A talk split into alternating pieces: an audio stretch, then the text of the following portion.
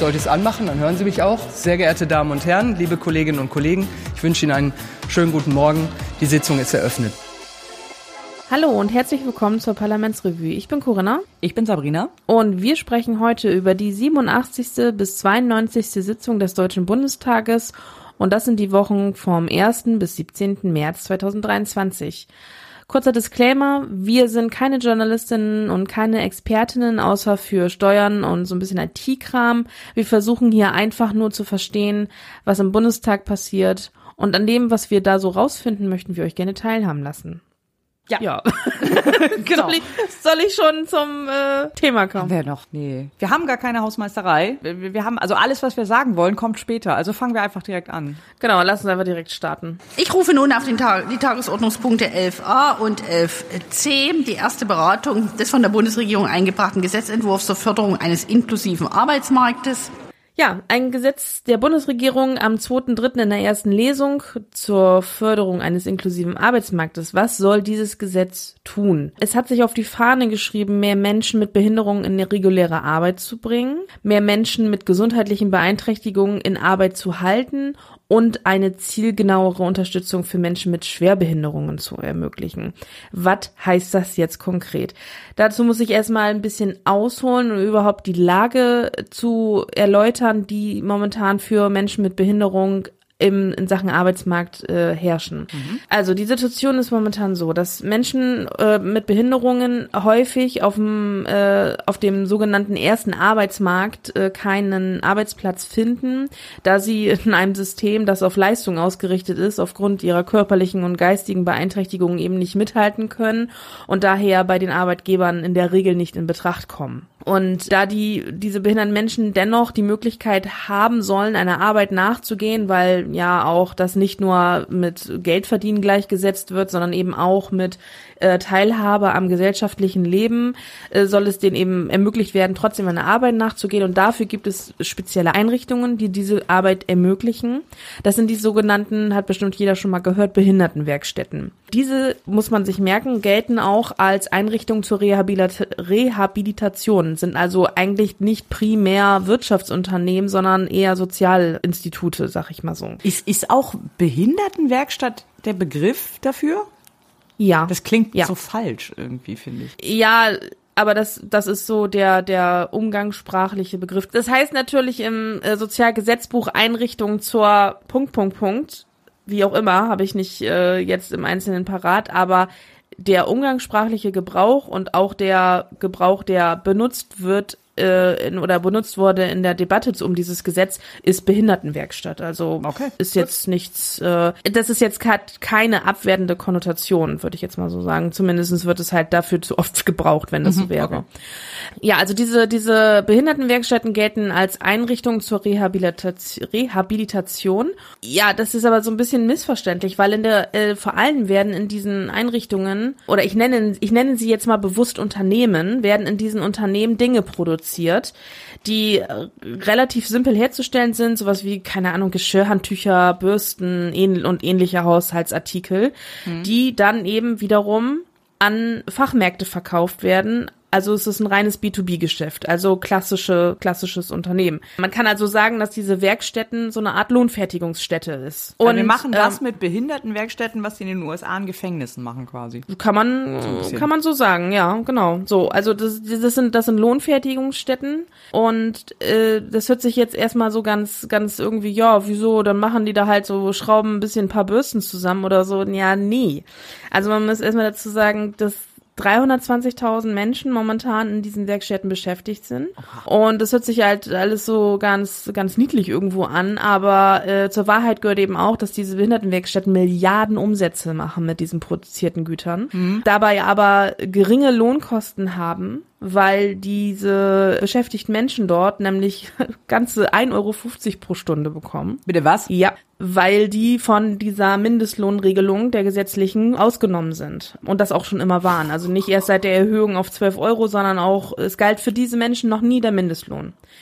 Es wird also alles, alles, was die an, an Geld bekommen dafür, an Stundenlohn, wird durch das Sozialgesetzbuch geregelt. Oder durch die Bücher, das ist ja ein Wust an, an, an, an äh, gesetzlichen Regelungen. Äh, da, da steigen auch nur Fachleute, glaube ich, durch, die sich mit Sozialgesetz auskennen. Aber das ist, also es ist nichts, was sozusagen unter den arbeitsmarktrechtlichen oder der, unter den arbeitsrechtlichen Gesichtspunkten fällt, sondern unter den sozialgesetzlichen Gesichtspunkten. Deswegen sind die von diesen Mindestlohntarifen und ähnlichen ausgenommen. ja, und das ist natürlich schon, ähm, schon krass. Aber die arbeiten voll, also in der Regel, ne, so gibt es mit Sicherheit auch unterschiedliche Modelle, aber in der Regel arbeiten sie dort tatsächlich auch Vollzeit, also 35 Stunden oder mehr. Ne? Also kommen einer regulären Arbeit nach. Mhm. So die die Argument die Argumente der der seitens der Werkstattbetreiber ist eben, dass die ja nicht so viel produzieren könnten, wie sie es könnten, wenn sie keine Einschränkungen hätten und dementsprechend ja auch nicht so viel produzieren können, nicht so viel Gewinn am Ende erwirtschaften können und deswegen auch nicht so viel verdienen dürfen in Anführungszeichen. Ja, mach weiter. Ja, genau. Das ist erstmal nur eine, eine äh, Faktenzusammenstellung. Die Bewertung des Ganzen steht auf einem anderen Blatt.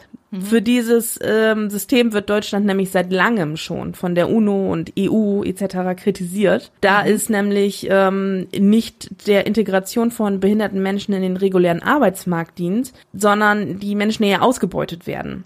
Ja. Und ähm, eigentlich ist aber im Sozialgesetzbuch geregelt, wo eben diese ganze Beschäftigung der behinderten Menschen geregelt ist, dass diese Einrichtungen, in Anführungszeichen, na, wir haben ja gerade gelernt oder gemerkt, dass es eigentlich Wirtschaftsunternehmen sind, mhm. nicht nur Arbeit bieten sollen, so nach dem Motto, ihr dürft euch hier beschäftigen, damit ihr irgendwie das Gefühl habt, an der Gesellschaft teilzunehmen oder damit ihr an der Gesellschaft teilnehmt, sondern sie sollen eben auch dazu da sein, um den Einstieg in den ersten Arbeitsmarkt zu fördern. Aber so. da haben sie ja gar kein Interesse dran. Erstmal das.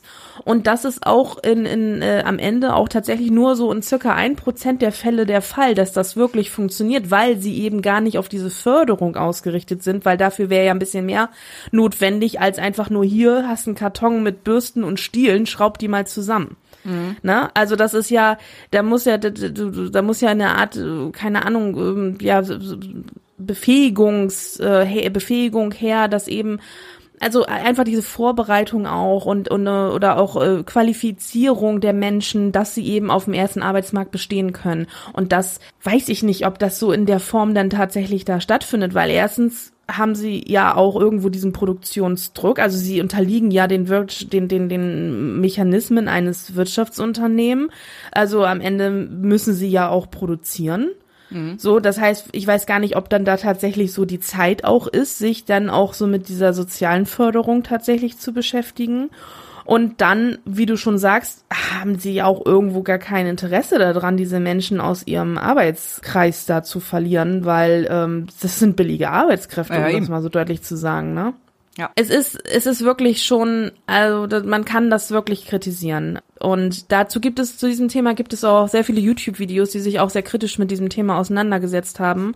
Und es gibt auch einige äh, Politikerinnen, die äh, auch selber eine Behinderung haben und sich auch da aktiv gegen einsetzen oder aktiv dafür einsetzen, dass, also die, gegen die Arbeit in diesen Werkstätten als solches ist erstmal ja, da, die Kritik ist da erstmal nicht so groß. Also, dass es diese Werkstätten gibt, ist jetzt erstmal nicht das Problem. Nur, dass sie, dass die Menschen, die dort beschäftigt sind, da halt mindestens zu Mindestlohn bezahlt werden. Darum geht ja. es dann eben, ne?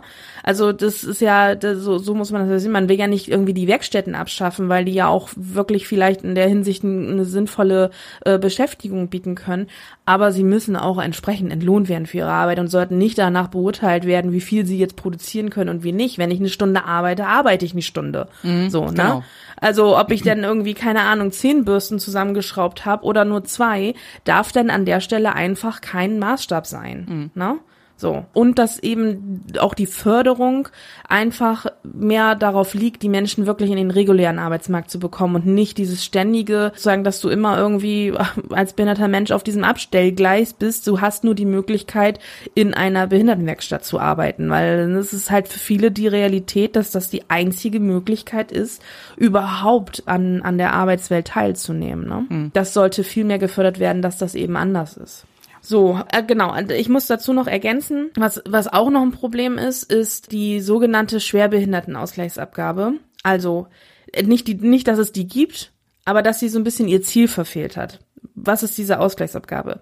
Unternehmen ähm, einer gewissen Größenordnung sind gesetzlich dazu verpflichtet, fünf Prozent ihrer Stellen mit Menschen mit schwerer Behinderung zu besetzen. Auf diese, also auf die diese Größenordnung zutrifft, das sind rund, rund 170.000 Unternehmen in Deutschland. Viel. Sehr viel. also ja. da kommst du schon relativ schnell, wenn du eine gewisse Mitarbeiterzahl hast, dann kommst du da schon relativ schnell rein in diesen, in diese Verpflichtung. Viele machen das aber nicht, ähm, aus unterschiedlichen Gründen und müssen dann so eine äh, sogenannte Ausgleichsabgabe leisten. Also kaufen sich quasi von ihrer Verpflichtung frei, wenn man so will. Das ist maximal 360 Euro pro Monat pro unbesetzte Pflichtstelle. Also ist auch nicht wenig. So. Und äh, diese Ausgleichsabgabe kann man aber sogar reduzieren, wenn man Aufträge an Behindertenwerkstätten vergibt. Ach. Und dann ist es nämlich so, dass teilweise die Menschen, die arbeiten in den Betrieben dieser Unternehmen, sind aber weiterhin für diesen Dumpinglohn in den Werkstätten angestellt. Also, Alter. Das ist schon äh, krass. Also da, das ist wirklich sehr, es ist, es ist mindestens fragwürdig. Also Mir würden Ja. auch noch ein paar andere Adjektive einfallen, aber ja. Ja, genau. So, äh, genau, das, das ist, das ist quasi, äh, also das ist der Status quo. Was soll sich jetzt ändern? Ne? Weil erstmal dieses, dieses Gesetz Förderung eines inklusiven Arbeitsmarktes hört sich ja so an, als ob daran ganz viel geändert werden soll. Ey, nee. Also kann ich schon mal vorwegnehmen. Es werden ein paar Dinge geändert, die dazu dienen sollen, Arbeitgeber den Anreiz zu bieten, mehr Menschen mit Behinderung einzustellen. Aber ob es das wirklich tut, wage ich ehrlich gesagt zu bezweifeln. Das ist auch mehr, ich, ich, ich sag mal, ähm, viel gewollt und wenig tatsächlich davon umgesetzt. Aber gehen wir mal eben in die, in die tatsächlichen Maßnahmen, die einzelnen rein. Also zum einen, was soll sich ändern? Die Ausgleichsabgabe, von der ich eben gesprochen habe, soll erhöht werden. Unternehmen, die nämlich keinen einzigen schwerbehinderten Menschen beschäftigen, das sind wohl so rund 45.000 Unternehmen in Deutschland, sollen zukünftig, das heißt ab 1.1.24, äh, 1.1.24, in eine sogenannte vierte Staffel dieser Abgabeverpflichtung fallen. Bisher gab es da wohl nur drei.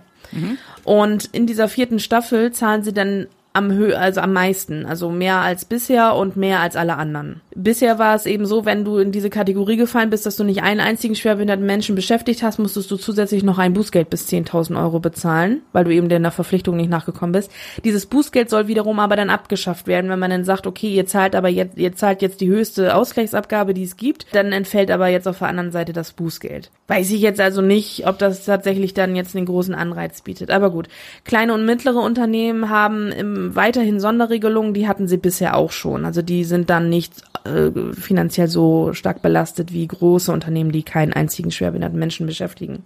Dann soll sich noch im Bereich der Mittelverwendung dieser Ausgleichsabgabe was ändern. Und zwar wurde es bisher gestattet, dass äh, Mittel dieser Ausgleichsabgabe nachrangig auch für Einrichtungen zur Teilhabe schwerbehinderter, schwerbehinderter Menschen am Arbeitsleben verwendet werden durfte, also so diese Behindertenwerkstätten halt.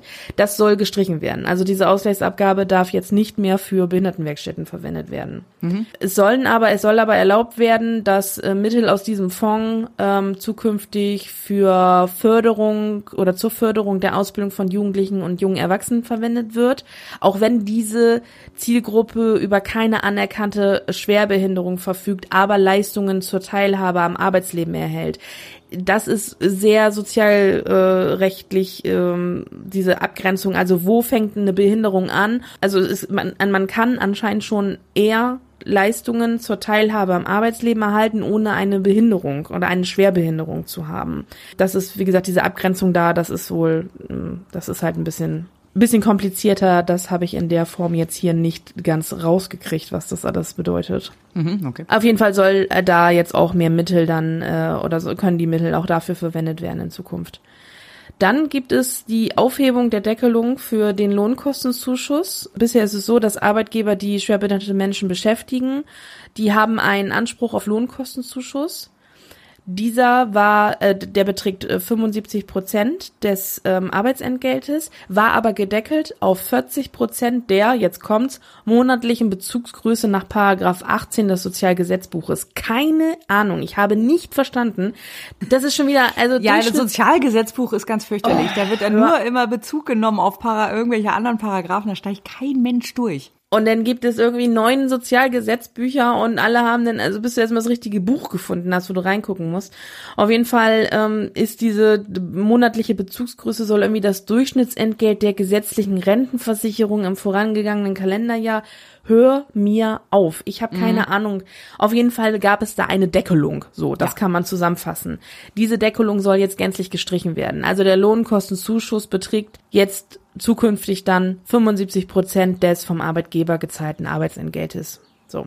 Das heißt, die Arbeitgeber bekommen mehr Förderung, um die Lohnkosten für ähm, die Beschäftigung von behinderten Menschen zu ähm, begleichen.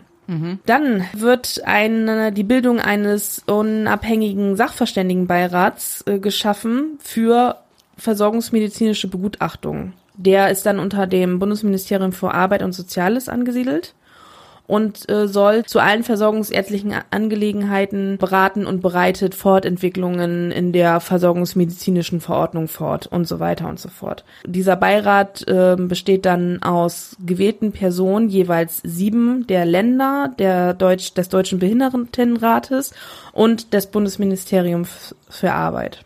Genau, und soll aus mindestens vier Ärztinnen und Ärzten bestehen. Ja, Wenn du nicht mehr weiter weißt. bilde einen Beirat oder ein Gremium. einen wissenschaftlichen Beirat oder ein Gremium oder irgendwas. Ja. Dann wurden noch ein paar äh, kleinere Sachen ähm, oder kleiner, also noch ein paar andere Sachen äh, be, da drin beschlossen oder da drin ähm, aufgeführt. Und zwar gibt es eine sogenannte Genehmigungsfiktion nach Ablauf von sechs Wochen bei Anträgen auf Arbeitsassistenz und Berufsbegleitung. Also wenn man als Unternehmen einen schwerbehinderten Menschen beschäftigt, dann hat man einen Anspruch auf so eine so eine Arbeitsassistenz, die eben dabei hilft, den Menschen dann zu vollständig zu integrieren oder eben die Bedürfnisse, äh, die da erfüllt werden müssen, ähm, zu zu erfüllen und dafür zu sorgen, dass der dass Mensch sich wohlfühlt und arbeiten kann da so. Und da hat man eben Anspruch drauf, das wird also gefördert und da soll es diese diese Anträge auf diese Förderung ähm, oder auf diese Arbeitsassistenz soll wohl äh, sehr lange dauern bisher. Und ähm, da wird jetzt sozusagen unterstellt, dass nach Ablauf von sechs Wochen ist, gilt der Antrag als genehmigt in Zukunft. Dann eine Änderung im Bereich der Inklusionsbetriebe. Also Inklusionsbetriebe, das sind rechtlich und wirtschaftlich selbstständige Unternehmen, die auf dem ersten allgemeinen Arbeitsmarkt auftreten, die aber mindestens 30 Prozent schwerbehinderte Menschen äh, beschäftigen. Ich, ich gehe mal davon aus, dass damit auch die Behindertenwerkstätten dann gemeint sind, weil die müssten meiner Meinung nach unter diese Definition fallen. Ich weiß nicht, was sonst mit diesen Inklusionsbetrieben gemeint ist. Und die sollen nicht mehr verpflichtet sein, ihre eigenen Beschäftigten an andere Unternehmen des allgemeinen Arbeitsmarkts zu vermitteln. Was das jetzt bedeutet, ah, ich weiß ehrlich gesagt nicht, was die Intention dessen ist. Also es gab jetzt eine, es, gab wohl da anscheinend eine Verpflichtung, dass die äh, vermittelt werden müssen. Und die, diese Verpflichtung entfällt jetzt. Aber warum? Also das verstehe ich ehrlich gesagt nicht. Äh, das schließt sich mir jetzt gerade auch nicht. Überhaupt nicht. Also das ist, es ist wirklich, es ist für mich ehrlich gesagt sehr undurchsichtig. Und ich habe auch aus dieser Debatte darum das nicht wirklich mitgenommen. Ähm, das war, da war viel Wischiwaschi, so, ne? Also, ja, wir müssen doch und wir können doch und wir sollten doch. Aber diese konkreten Maßnahmen, also das mit der Ausgleichsabgabe, das habe ich alles verstanden. Aber, und auch das mit der Aufhebung dieser Lohnkostendeckelung. Aber diese, diese, dieses Thema mit den Inklusionsbetrieben, Vielleicht weiß das jemand aus der Community und äh, ja, kann uns also das da wäre weiterhelfen. das wäre wirklich sehr gut. Also es ist sehr schwer, Gesetzesvorlagen ähm, zu durchdringen, die mit Sozialrecht zu tun haben, Ja. muss man tatsächlich sagen. Das also ist das ist Hölle. wirklich, das ist wirklich die Hölle. Und man muss dazu sagen, ich kenne mich mit Gesetzestexten aus. Ne? Also es ist jetzt nicht so, dass ich da völlig unbewandert bin. Also ich habe es einfach nicht begriffen. Was soll das bedeuten? Was hat das für eine Konsequenz? Hm. Aber gut. So, aber insgesamt kann man, glaube ich, sagen. Also es ist aber mehr so kosmetische äh, Geschichte. Also Ja. es wird jetzt nicht an dem Grundkonzept oder an dem Grundsystem irgendwas geändert, sondern es wird Nein. hier mal so ein bisschen geschraubt und da mal so ein bisschen geschraubt und so. Genau, also so nach so so ein bisschen wir wir wir verteuern jetzt diese äh, Schwerbehindertenausgleichsabgabe, dann seht jetzt mal bitte zu, dass ihr mehr Menschen in äh, eure reguläre Beschäftigung holt, aber an diesem Prinzip der Behindertenwerkstätten und an der nicht erfolgten ähm, Unterwerfung des Mindestlohns ändert sich dadurch nichts. Also das Prinzip bleibt das gleiche. Und auch an der an der äh, Förderung irgendwie auf den ersten Arbeitsmarkt und so, also an, an diesem an diesem grundsätzlichen Interessenskonflikt ändert sich ja dann auch nichts. Nee. Also ich kann es jedenfalls aus diesen Punkten, die da drin enthalten sind, nicht erkennen. Also da, da klingt, da klingen die Ambitionen im äh, Koalitionsvertrag nach mehr. Am Ende ist da nicht das entsprechend rausgekommen, was ich mir darunter vorgestellt hätte. Weil, wie gesagt, es gibt sehr viel Kritik an diesem System, was Ja. wir hier haben. Und ich das, und, und Abhilfe schafft dieses Gesetz dadurch nicht. em- Empfinde ich jedenfalls so. Wie, wie gesagt, vielleicht sind mir da jetzt auch irgendwelche diversen Paragraphen durch die Lappen gegangen, die da irgendwie aufs SGB verwiesen haben. Aber der, der Tenor des Ganzen richtet sich hauptsächlich um die Änderung dieser Schwerbehindertenausgleichsabgabe. Und wie das äh, den, den Beschäftigten großartig helfen soll, weiß ich nicht. Finde ich ehrlich gesagt nicht äh, sinnvoll oder nicht zielgerichtet. Ich glaube, behinderte Menschen spielen da einfach auch äh, einfach so so überhaupt keine Rolle. So, also das, aber auch so generell, ich glaube einfach in der ganzen Gesellschaft, weil also auch sowas, das hörst du ja, hörst du ja kaum und da, da liest du ja kaum was drüber. Gut, du sagst ein paar, äh, gibt da so ein paar interessante YouTube-Videos und so, aber so richtig in den in den äh, äh, großen Medien und so hörst du das Thema extrem selten auch. Sehr selten, ja, das stimmt. Es gibt, es gibt Politikerinnen, die sich dafür einsetzen, aber die finden auch recht wenig Gehör oder sind nicht, sind nicht besonders präsent. Deswegen, also ich finde das wirklich, ähm, das erfüllt nicht das, was im Koalitionsvertrag steht. Nee, vor allem, also ich sehe jetzt gerade hier im Koalitionsvertrag, da steht so ein schöner Absatz. äh, Die Angebote von Werkstätten für behinderten Menschen werden wir stärker auf die Integration sowie die Begleitung von Ver Beschäftigungsverhältnissen auf den allgemeinen Arbeitsmarkt ausrichten. Sehe ich jetzt nicht. Nee, also wo ist da jetzt die Förderung? Also die Unternehmen, der, Anreiz durch fin also durch finanzielle Anreiz mehr Menschen mit Beschäft äh, mit Behinderung zu beschäftigen, ist das jetzt das einzige Mittel? Weil das ist ja anscheinend also im Gesetz sieht es danach aus. Aber wie gesagt, wir verlinken ein paar Videos dazu, da kann man sich mit der Thematik nochmal beschäftigen und ähm, also äh, die Kritik ist dann eben die, dass diese Menschen dort einfach zu wirklich Dumpinglöhnen als Produktionsmitarbeiter äh, verwendet werden, um das mal so zu sagen. Ausgebeutet werden. Ja. Ja. Ja, wir bleiben leider auch bei bedauerlichen Gesetzen, die hinter den, hinter den Ambitionen zurückbleiben, würde ich sagen. Ich rufe auf den Zusatzpunkt 4, zweite und dritte Beratung des von der Bundesregierung eingebrachten Gesetzentwurfs zur Änderung des fünften Buches Sozialgesetzbuch Stiftung Unabhängige Patientenberatung Deutschland. Die unabhängige Patientenberatung. Darum geht es in diesem Gesetz und da soll jetzt einiges geändert werden. Auch hier muss ich ein bisschen ausholen und erstmal erklären, was ist überhaupt diese unabhängige Patientenberatung, denn ich hatte noch nie davon gehört. Hast du schon mal davon gehört? Nein. Dann bin ich beruhigt. Das ist aber eine Information, die ich so vor etwas über einem Jahr gerne gehabt hätte. Denn die unabhängige Patientenberatung, kurz UPD, also unabhängige Patientenberatung Deutschland, ist eine gemeinnützige GmbH, die Beratung für PatientInnen anbietet, unabhängig davon, wie und ob sie krankenversichert sind. Also egal, ob du gesetzlich oder privat verkrankenversichert bist oder möglicherweise gar nicht. Diese äh, Patientenberatung hat Filialen in ganz Deutschland und auch äh, eine relativ gute Webseite, äh, bietet kostenfreie und äh, neutrale Beratung zu gesundheitlichen und gesundheitsrechtlichen Themen an, zum Beispiel über Arzneimittel, da kannst du dich über zu Risiken und Nebenwirkungen informieren, äh, zum Thema Therapien für bestimmte Krankheitsbilder, was gibt's da und wie läuft das so ab? Du kannst dir Befunde erläutern lassen, du kannst dir aber vor allem auch ähm, erklären lassen, wie funktioniert das alles so mit dem Krankengeld, wie funktionieren irgendwelche Genehmigungsverfahren bei Krankenkassen, wie funktioniert das mit Pflegebedürftigkeit, welche Ansprüche hast du da? Es gibt Rechtsberatung in Streitfällen, äh, insbesondere eben mit der mit den Krankenkassen und so weiter. Und das ist auch der der größte Teil der Beratung, eben genau diese Fragen in rechtlichen Geschichten. Also wenn du irgendwelche Streitfälle mit der Krankenkasse hast, da geht's dann halt um Kostenübernahmen oder sowas und äh, Beantragungsverfahren, wie wem muss ich da was beantragen und so weiter. Das ist auch der Hauptteil der ganzen Beratung. Dieser Punkt wird gleich nochmal wichtig, den markieren wir uns mal. Und wie gesagt, das hätte ich ganz gerne so gewusst irgendwann mal. Ich, ich versuche es mal so zu erzählen, dass es nicht zu persönlich wird, denn äh, also wir, wir hatten vor etwas über einem Jahr äh, ist mein mein Opa sehr sehr überraschend kurzfristig oder sehr schnell stark pflegebedürftig geworden. So nach einem Tag war er noch äh, relativ fit und selbstständig und am nächsten Tag konnte er nicht mehr selber essen. Und äh, wir waren alle so ein bisschen, ja, vom, vom Blitz getroffen und rannten so ein bisschen kopflos durch die Gegend. So, what's the procedure? What's the procedure?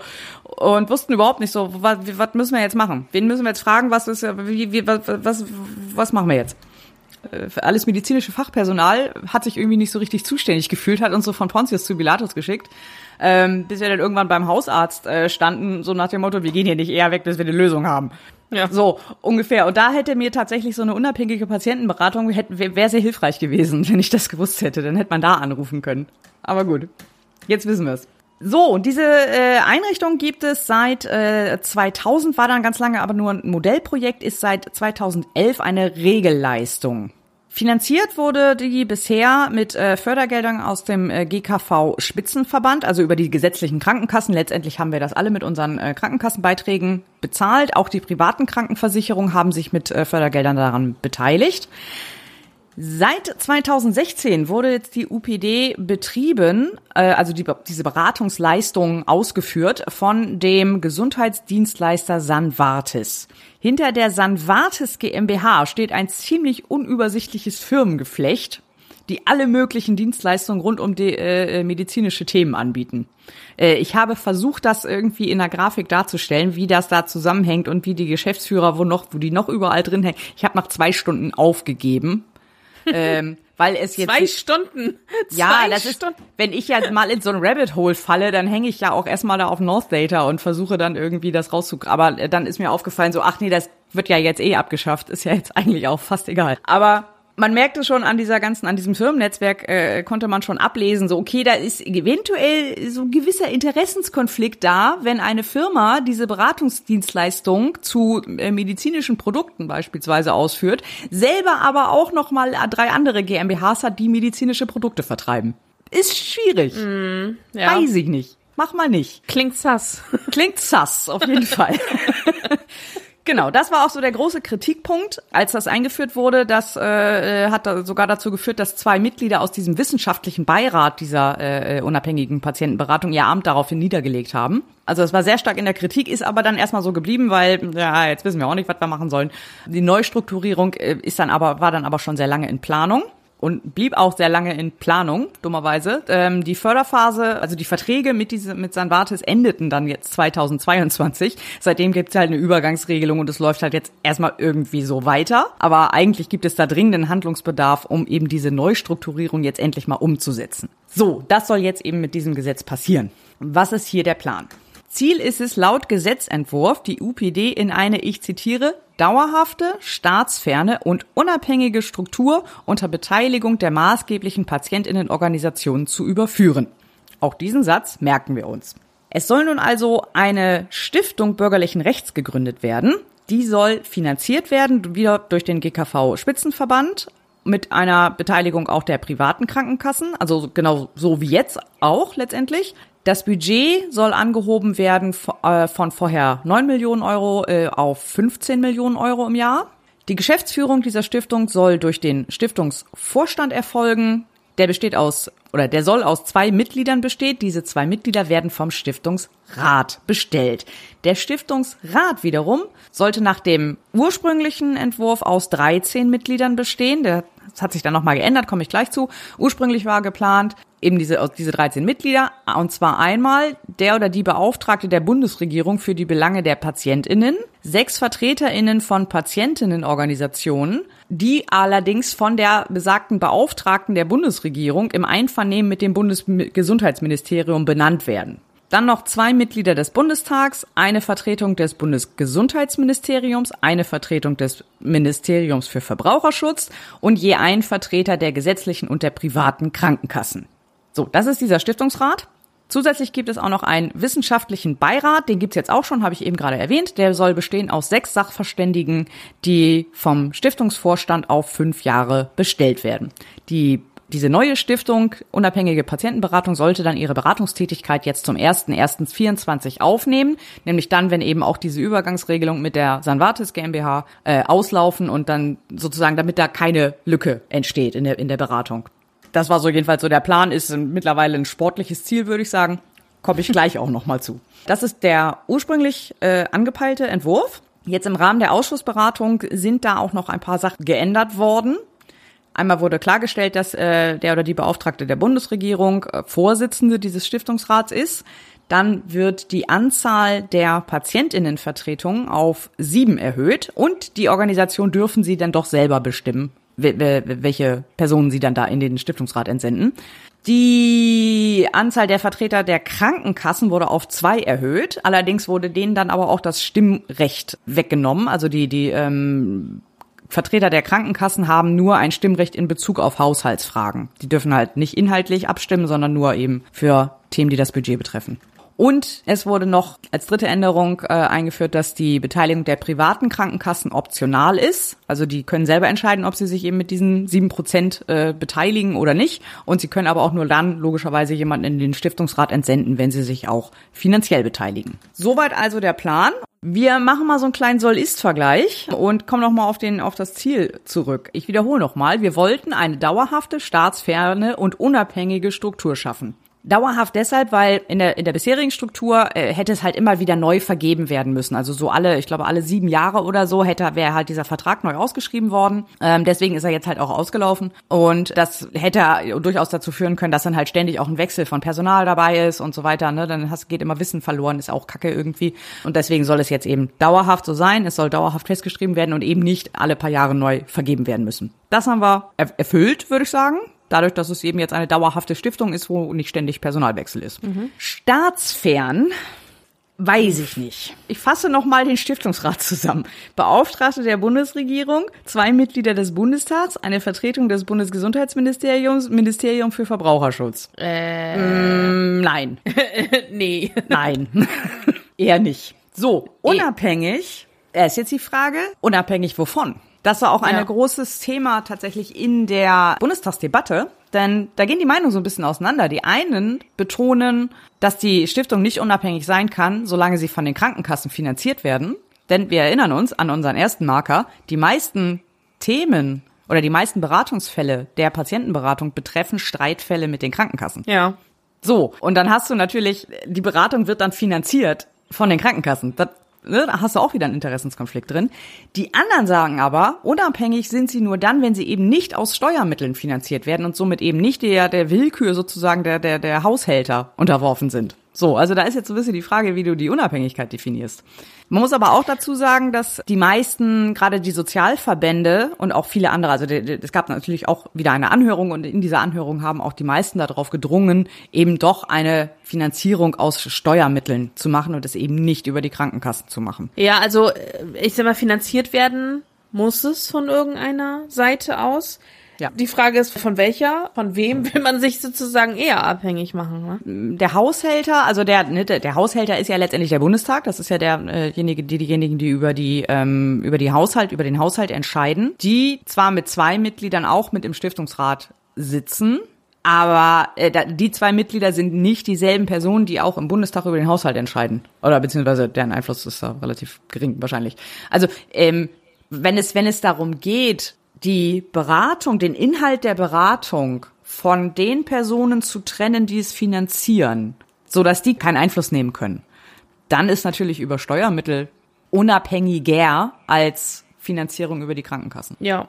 Das also ist, ist nicht hundertprozentig unabhängig, weil auch da, ne, du kannst politisch Einfluss nehmen, indem du einfach das Budget kürzt sozusagen, aber der Abstand ist schon noch ein Tick größer, als wenn du es halt über die über die Krankenkassen machst. Ja. Hundertprozentig unabhängig kriegst du es eh nicht. Also dafür müsstest du dann irgendwie sowas wie, wie einen öffentlich-rechtlichen äh, äh, Rat irgendwie machen, was den du auch im Zweifel nicht hundertprozentig unabhängig kriegst. Es sind immer noch Menschen involviert.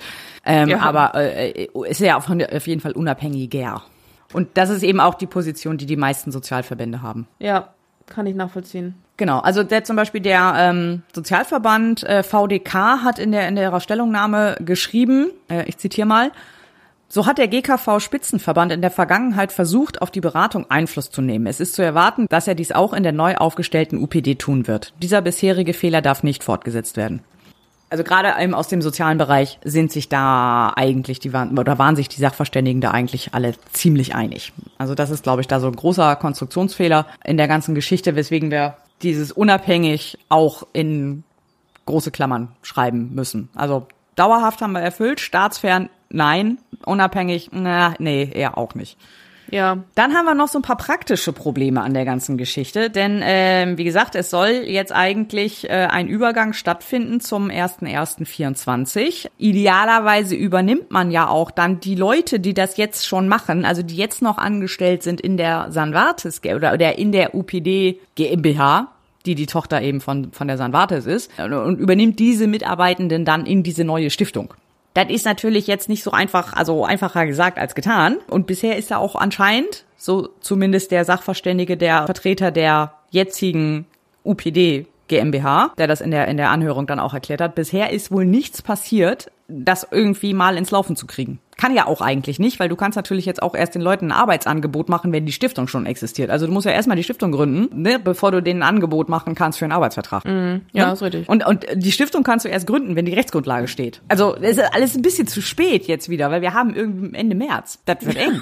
ja, stimmt. so, Ja. und im Zweifel, die Leute wissen jetzt natürlich äh, auch nicht so, ja, wie geht's jetzt weiter und so. Und im Zweifel suchen die sich einfach einen neuen Job. Weil Leute, die Beratungsleistungen im Be äh, Gesundheitsbereich anbieten können, haben jetzt, glaube ich, auch nicht so ein Problem, einen anderen Job zu finden. Ja, wie eigentlich Würde ich überall. sagen, ne? so Also, vermuten. Ja, äh, schwierig. Das ist dann der nächste Punkt, wo ähm, auch das so ein bisschen hinter den Erwartungen zurückbleibt, was wie gesagt so ein bisschen der rote Faden dieser Sendung sein wird. Genau. Einen letzten Punkt muss ich leider noch reinbringen und dafür muss ich erstmal unseren großartigen neuen Jingle einspielen.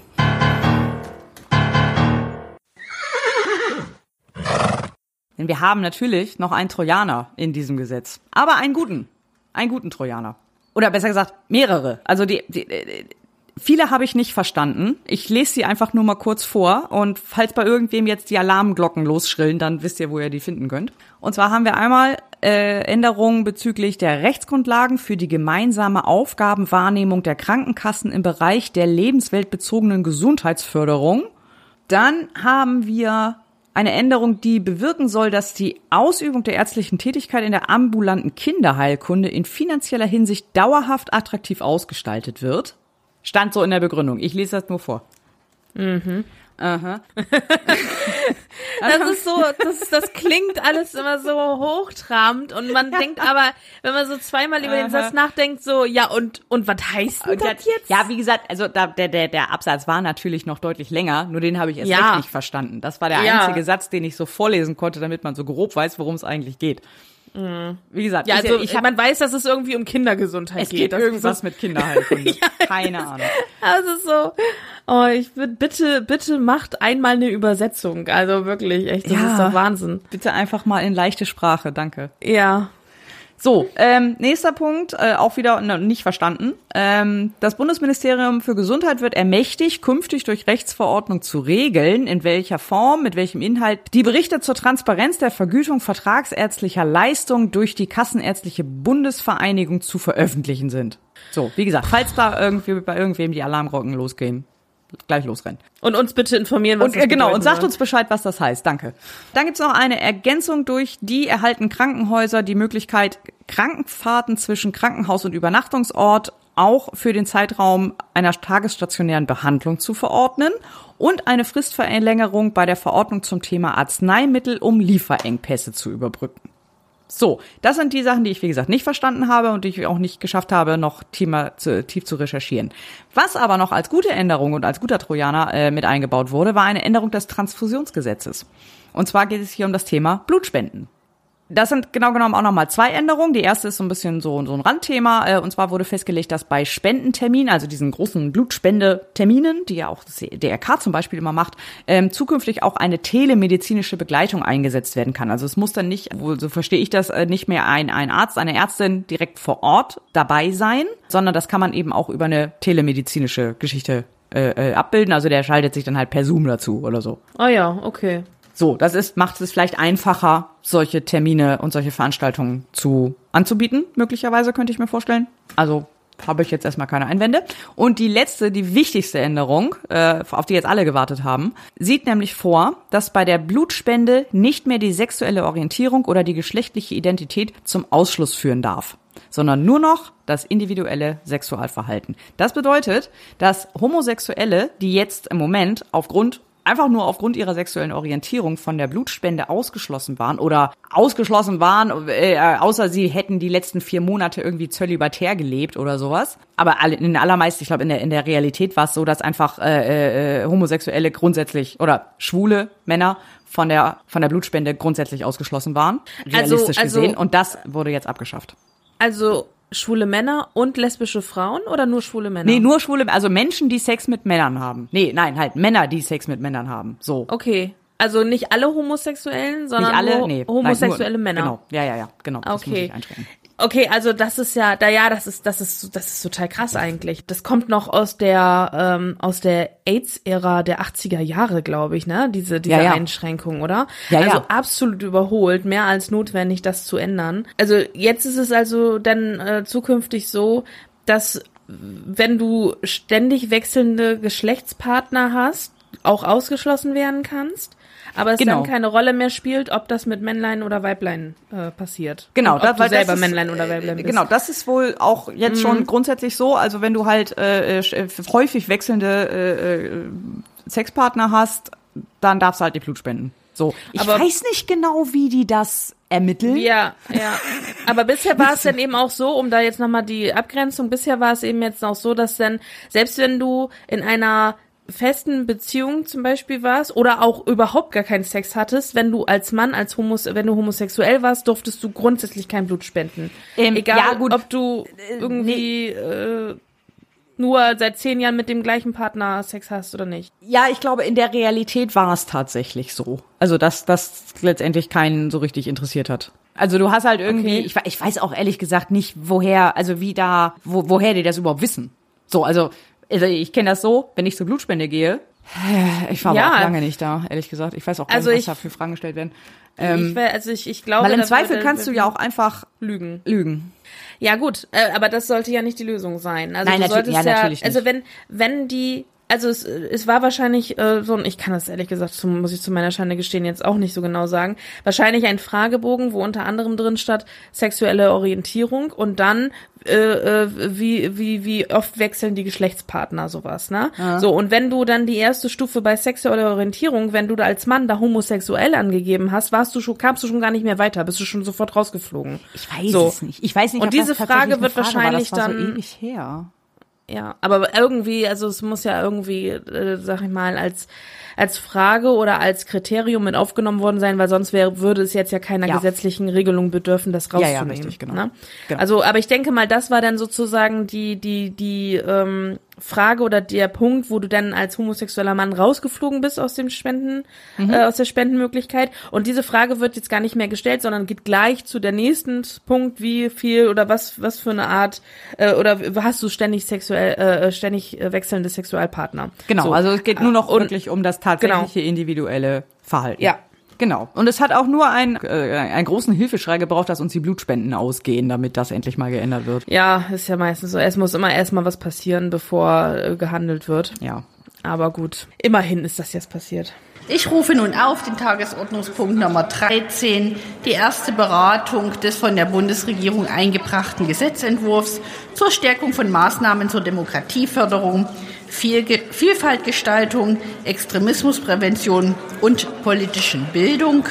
Ja, Demokratiefördergesetz. Das Ziel ist eigentlich recht löblich und der Löbliche Ziele haben wir viele hier. Ja, genau, also das also wieder Kategorie bleibt hinter den Erwartungen zurück. Ja, ich fange ich fang erstmal an. Also, Ziel dieses Gesetzes ist die Stärkung der Demokratie in Deutschland, kann man so einmal sagen. Das ist natürlich erstmal wieder sehr plakativ. Bold claim, würde ich sagen. Ja, genau. Also im Einzelnen soll, heißt es hier, dass das Ziel ist, die Demokratie in Deutschland als Gesellschaftsform und als Grundlage des Zusammenlebens zu schützen, weiter zu gestalten und für aktuelle und zukünftige Herausforderungen zu stärken. Tenor dieses ganzen Gesetzes ist Antispaltung. Ne? Also man will diese gesellschaftliche Spaltung verhindern und, und dafür Maßnahmen ergreifen. Also aus, aus, aus meiner Perspektive ist es ein Antispaltungsgesetz. Was soll dieses Gesetz ähm, bringen? Es soll eine gesetzliche Verankerung darstellen, um Maßnahmen zur Stärkung der Demokratie und zur Bekämpfung oder Be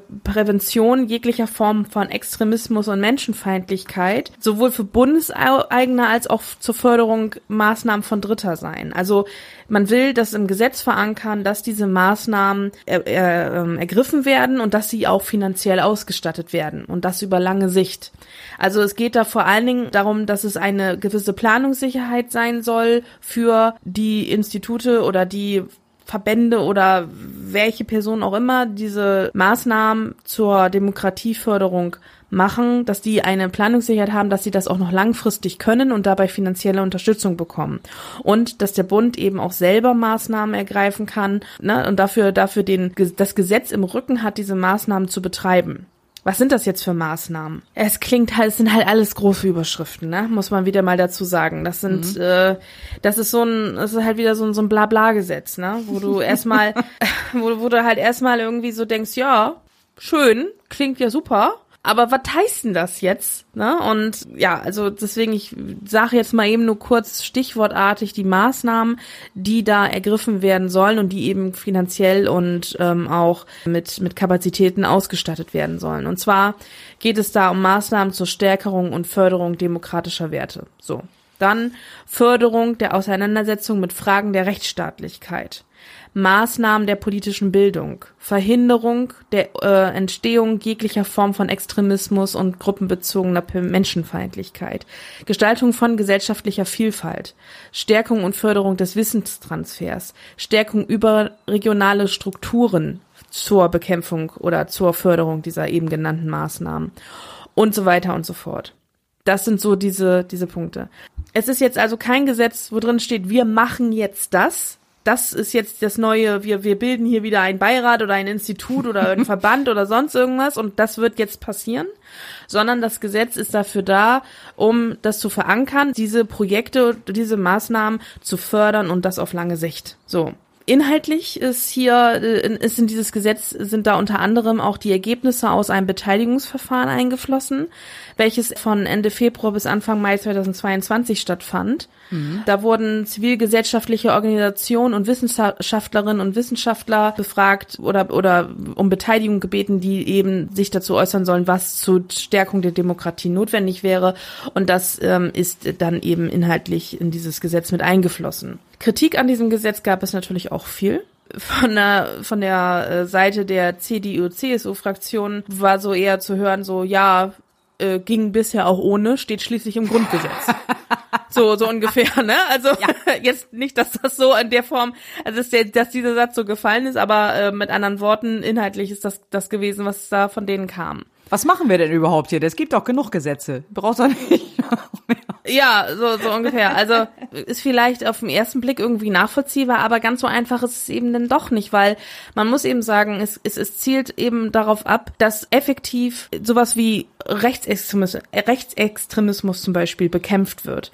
Und das, klar steht es im Gesetz, dass niemand aufgrund seines Alters, seiner Hautfarbe etc. diskriminiert werden darf. Aber es ist jetzt, ist es dadurch jetzt nochmal ganz klar äh, gesetzlich verankert, dass das Aufgabe des Staates ist, dafür Maßnahmen zu ergreifen. Hm. Und das ist schon ein Unterschied. Ne? Also das, das, äh, so empfinde ich das jedenfalls. Das, was, also ich habe keine, ich habe ehrlich gesagt gar keine Kritik daran, dass das ins Gesetz kommt in der Form.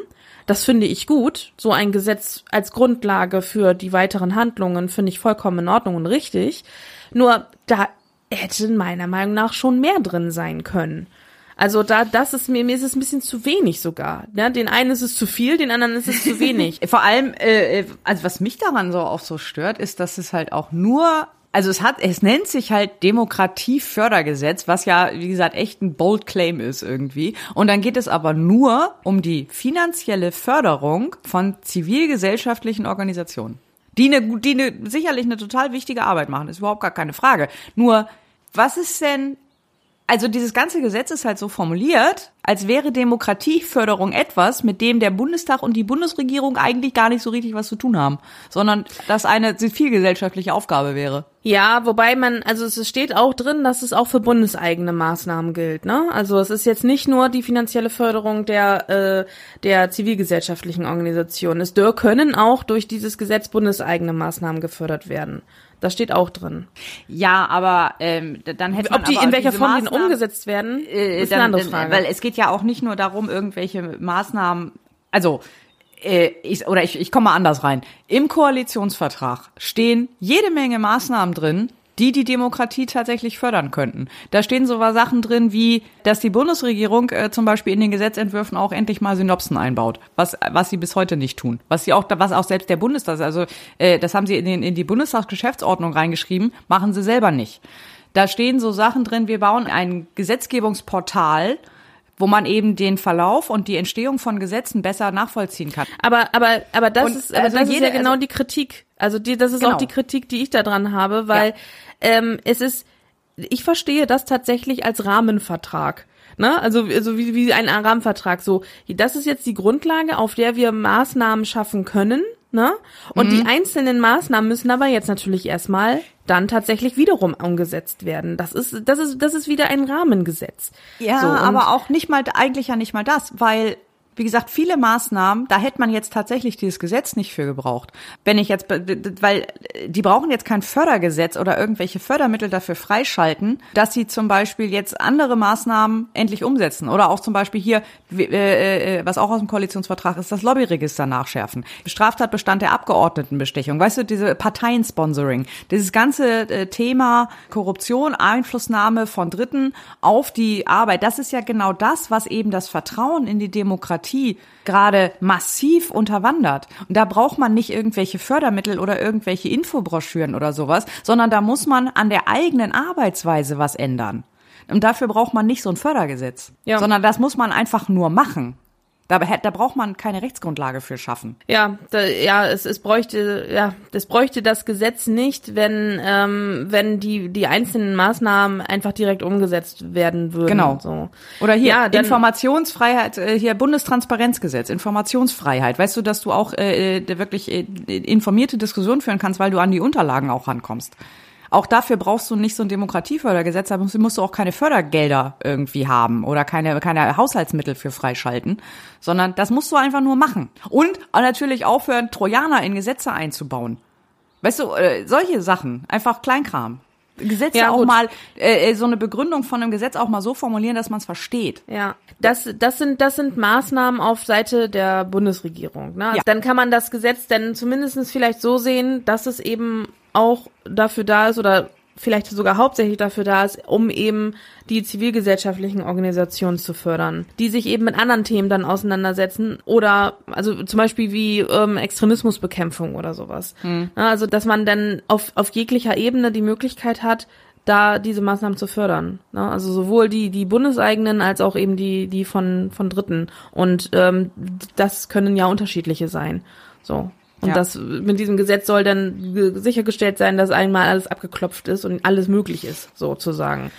Ja. Vielleicht. Ich versuche es mir so zu erklären. Also das Du ist, versuchst äh, ja das schön zu reden gerade. ja, ich, ich, ich sag mal, äh, es hat jetzt wahrscheinlich auch nicht viel, ähm, es, ist- es ist vieles tatsächlich auch, wie du, wie du sagst, ja, manche Dinge muss man einfach machen, aber, also ich, ich finde die Kritik ein bisschen zu einfach, die von, von der anderen Seite oder von der Opposition kam, dass, ähm, das so nach dem Motto, das braucht es nicht, das finde ich ehrlich gesagt nicht. Ich finde es schon wichtig, dass das jetzt durch äh, die gesetzliche Verankerung ganz klar definiert ist, dass das eben das Aufgabe des Staates ist, diese äh, diese äh, oder die Demokratie zu fördern. Aber ich gebe dir vollkommen recht, es bedürfe dieses Gesetz rein theoretisch nicht, wenn man diese Maßnahmen, die einzelnen wie du sie eben beschrieben hast, einfach umsetzen würde. Ja. Und äh, dann würde sich das eventuell sogar übrigen oder wäre höchstens ein Zusatz. Aber nur dieses Gesetz alleine ist ungenügend. Das Auf jeden stimmt. Fall. Also ich teile die Kritik der CDU auch nicht, äh, weil ich glaube, die, die bezieht sich auch hauptsächlich darauf, dass die nicht wollen, dass auch möglicherweise irgendwelche linke Gruppen äh, finanziell unterstützt werden, die ja möglicherweise sowas wie Kapitalismus kriti kritisieren oder so, Mhm. Gott bewahre. Oder vielleicht ein Tempolimit haben wollen. Oh mein Gott. Solche Dinge. Ähm, aber äh, äh, wie du schon sagtest, das, das, das reicht einfach nicht. Also ist äh, mein, meine Befürchtung ist halt einfach, dass man sich jetzt äh, ne, schön zurücklehnt und sagt, ja, wir haben hier so ein Demokratiefördergesetz äh, gemacht und äh, den eigenen Teil der Verantwortung einfach ignoriert. Und eben mhm. diese ganzen anderen Maßnahmen, die, denke ich, sehr viel mehr bringen würden, wie gesagt, womit ich jetzt die Arbeit der Organisation nicht kleinreden möchte. Aber ich glaube, du bekämpfst Extremismus und demokratiefeindliche Bestrebungen am besten dadurch, indem du denen nicht auch noch ständig Argumente lieferst, so wie es halt jetzt häufig leider passiert. Mit ja. jetzt gerade diese Woche äh, äh, oder so ist rausgekommen von von hier von Lobby Control eine Studie zum Thema äh, Gaslobby und äh, der Einfluss der Gaslobby eben auf die auf die Politik. Da, also das ich ich habe es jetzt nur noch, noch nicht ganz gelesen oder ich habe es noch nicht gelesen, ich habe nur übers In, äh, da kurz drüber gescrollt, aber selbst das Inhaltsverzeichnis macht schon schlechte Laune. Und das mhm. äh, ist einfach da hilft dir halt auch irgendwie ein Förderprogramm oder dann, dann hilft es auch nicht, dass irgendwie Exit äh, doppelt so viel Geld bekommt. Weißt du? Ja, das ist schon richtig, aber auf der anderen Seite, äh, es gibt auch gewisse Dinge, die sich dadurch nicht verändern würden. Also ich sag mal, Rechtsextremismus gibt, wird es auch geben, so, so, wenn, auch wenn der Bundestag keine Trojaner mehr in ihre, seine Gesetze reinpackt, jetzt als Beispiel, ne? Nee, nein, also das nee, ist, ja. äh, so, klar ist es natürlich die Kritik an der, äh, parlamentarischen Demokratie kann man sofort auch ändern, zum Beispiel durch sowas. Ähm, aber die, die, die große oder die, die, die einschneidenden oder großen politischen Themen, wie zum Beispiel die, die Gefahr von rechts, die änderst du damit ja auch nicht. Da braucht es noch viel weitreichendere Dinge zu, viel weitreichende Maßnahmen dazu. Nee, dann, äh, natürlich nicht. Also klar, äh, das, das, das kriegst du nicht damit weg, dass du irgendwie eine transparente Gesetzgebung machst oder irgendwie Lobbyregister nachstellst. Das ist, das ist klar. Also es braucht schon beides. Äh, wie gesagt, ich will das nicht kleinreden ähm, äh, und ich will auch gar nicht die, die, die Förderung oder so äh, jetzt dieser Organisation äh, in irgendeiner Weise verhindern. Das, also die, die sollen ganz viel Geld kriegen. Das ist alles völlig in Ordnung. Nur das darf, damit darf das Thema nicht zu Ende sein. Das, das ist mein Punkt. Das das, da ähm, sind so, wir uns einig. Ja. Es muss halt eben, du kannst eben, das muss halt von, du musst halt von allen Seiten das bekämpfen. Klar musst du, musst du irgendwie, ich hoffe da zumindest, dass Exit, äh, ich weiß gar nicht, ob die finanziert werden über solche Fördermittel oder ob die rein spendenfinanziert sind. Die braucht es auf jeden Fall, aber du kannst natürlich, muss natürlich trotzdem auch von der anderen Seite kommen und sagen, ich, ich versuche zumindest auch den, den, den Zulauf abzuknapsen, indem ich auch einfach äh, gerade so das Thema Korruption hier zum Beispiel in den Griff kriege. Dass eben nicht immer noch mehr Leute, die jetzt vielleicht noch so ein bisschen on the fence sind und, und äh, ne, nicht unsicher sind, dass die denn nicht noch, noch drei Geschichten hören und auch in diese Falle reintappen oder eben auch diesem Narrativ unterliegen. Ja, die machen doch alle, was sie wollen und die sind doch alle korrupt und die arbeiten alle gegen uns. Mhm. So, wenn du da, ne, du darfst halt das dafür für diese für diese Erzählung darfst du halt auch nicht ständig Argumente beliefern. Ja, das ist sonst das, das fallen immer mehr Leute ran, weil irgendwann kommen auch die die ganzen äh, Organisationen, die sich eben mit Aufklärungsarbeit, mit äh, Extremismusprävention und so weiter beschäftigen, kommt da irgendwann auch nicht mehr gegen an. Wenn von wenn da einfach immer mehr Leute solche Geschichten lesen, wie jetzt Maskenskandal, Cum-Ex, ich meine, Tausende fallen auch jedem von uns tausende Beispiele ein. Ja, ähm, das, das wenn, wenn, stimmt. wenn die ja. Leute halt sowas ständig in den Nachrichten hören, äh, dann kannst du irgendwann zu der Schlussfolgerung kommen, okay, dieses, dieses Staatswesen funktioniert anscheinend nicht, wenn du eben da ne, mit, mit dich nicht damit äh, äh intensiver beschäftigst. Ja, oder wenn du das selektiv wahrnimmst. Wenn du das halt nur so, genau, wenn du das nur ja. selektiv wahrnimmst, ja, bessere ja. Formulierung. Mhm. Ja, das stimmt. Da, da hast du absolut recht. So, ja, also das muss halt von der Seite, von der Seite muss halt dann viel mehr kommen und man darf sich jetzt wirklich nicht zurücklehnen und sagen, ja, alles klar, hier Demokratiefördergesetz läuft. Nächstes Thema. So, also das ja, ist äh, halt. Da, das ist richtig. Und äh, ganz klar ist auch, dass dadurch jetzt nicht der äh, der Passus im Koalitionsvertrag erfüllt ist, meiner Nein, Meinung nach. Nicht. Also das auch das wieder so ein Punkt. Also weiß ich, wenn die das damit abhaken, dann war es wirklich ungenügend. Also dann bitte ja. nochmal nacharbeiten. Ähm, ja, man kann leider auch nicht darauf hoffen, dass sich die äh, dass die, die Rechten alle von selbst zerlegen, wie in Bremen gerade passiert. Ja. Ähm, da muss man takt, aktiv was gegen tun, ist richtig, ja. Wir müssen das kurz, kurz feiern, äh, für alle, die es nicht mitbekommen haben, ganz wichtig. Ähm, äh, in, der, in, der, in Bremen ist demnächst Bürgerschaftswahl jetzt im Mai und ähm, die Bremer AfD ist komplett zerstritten, äh, seit, seit Jahren schon, glaube ich. Ähm, es gibt da zwei Gruppierungen, die sich jeweils Vorstand nennen. Äh, und wir haben jetzt für die Wahl, für die Bürgerschaftswahl haben jetzt beide dieser Gruppierungen jeweils eine Liste eingereicht. Woraufhin jetzt gerade gestern, äh, am 17.03., der, die Landeswahlleitung in Bremen gesagt hat, ja, nee, Leute, ihr müsst euch schon irgendwie einigen, zwei Listen geht nicht. Und beide abgelehnt hat. Also, Die AfD kann noch Beschwerde einlegen, wenn sie sich einigen können, wer die einreicht. Und äh, wenn sie die aber nicht, äh, also wenn die Beschwerde dann auch abgewiesen wird, beziehungsweise sie es nicht auf die Reihe kriegen, eine Beschwerde einzureichen, was ich für wahrscheinlich halte, dann äh, tritt die Bremer AfD nicht zur Bürgerschaftswahl an. Das, äh, Ich feier seit gestern. ja, genau, das nur noch mal kurz am Rande. ja, das, zu dem Thema kommen wir zum nächsten. Ich rufe auf die Zusatzpunkte 9a und 9b. Beratung mehrerer Vorlagen zur Änderung des Bundeswahlgesetzes. Genau. Wir müssen noch mal über das Wahlrecht sprechen. Wahrscheinlich fürs letzte Mal für dieses Jahr, aber das kommt auf jeden Fall noch mal wieder. Was ist passiert? Ihr habt wahrscheinlich in den allermeisten Medien und anderen Podcasts, die ihr noch hört, schon mitbekommen. Jetzt gestern am äh, 17.03. ist die Änderung des Bundeswahlrechts, die wir in der letzten Folge schon besprochen hatten, verabschiedet worden und ist halt in zweiter, dritter Lesung beschlossen worden. Da hatte ich letztes Mal noch so vollmundig gesagt, so, ich kann mir nicht vorstellen, dass sie das jetzt ohne die äh, Ergebnisse der Kommission abzuwarten direkt in die zweite, dritte Lesung bringen. Stellt sich raus, können sie doch.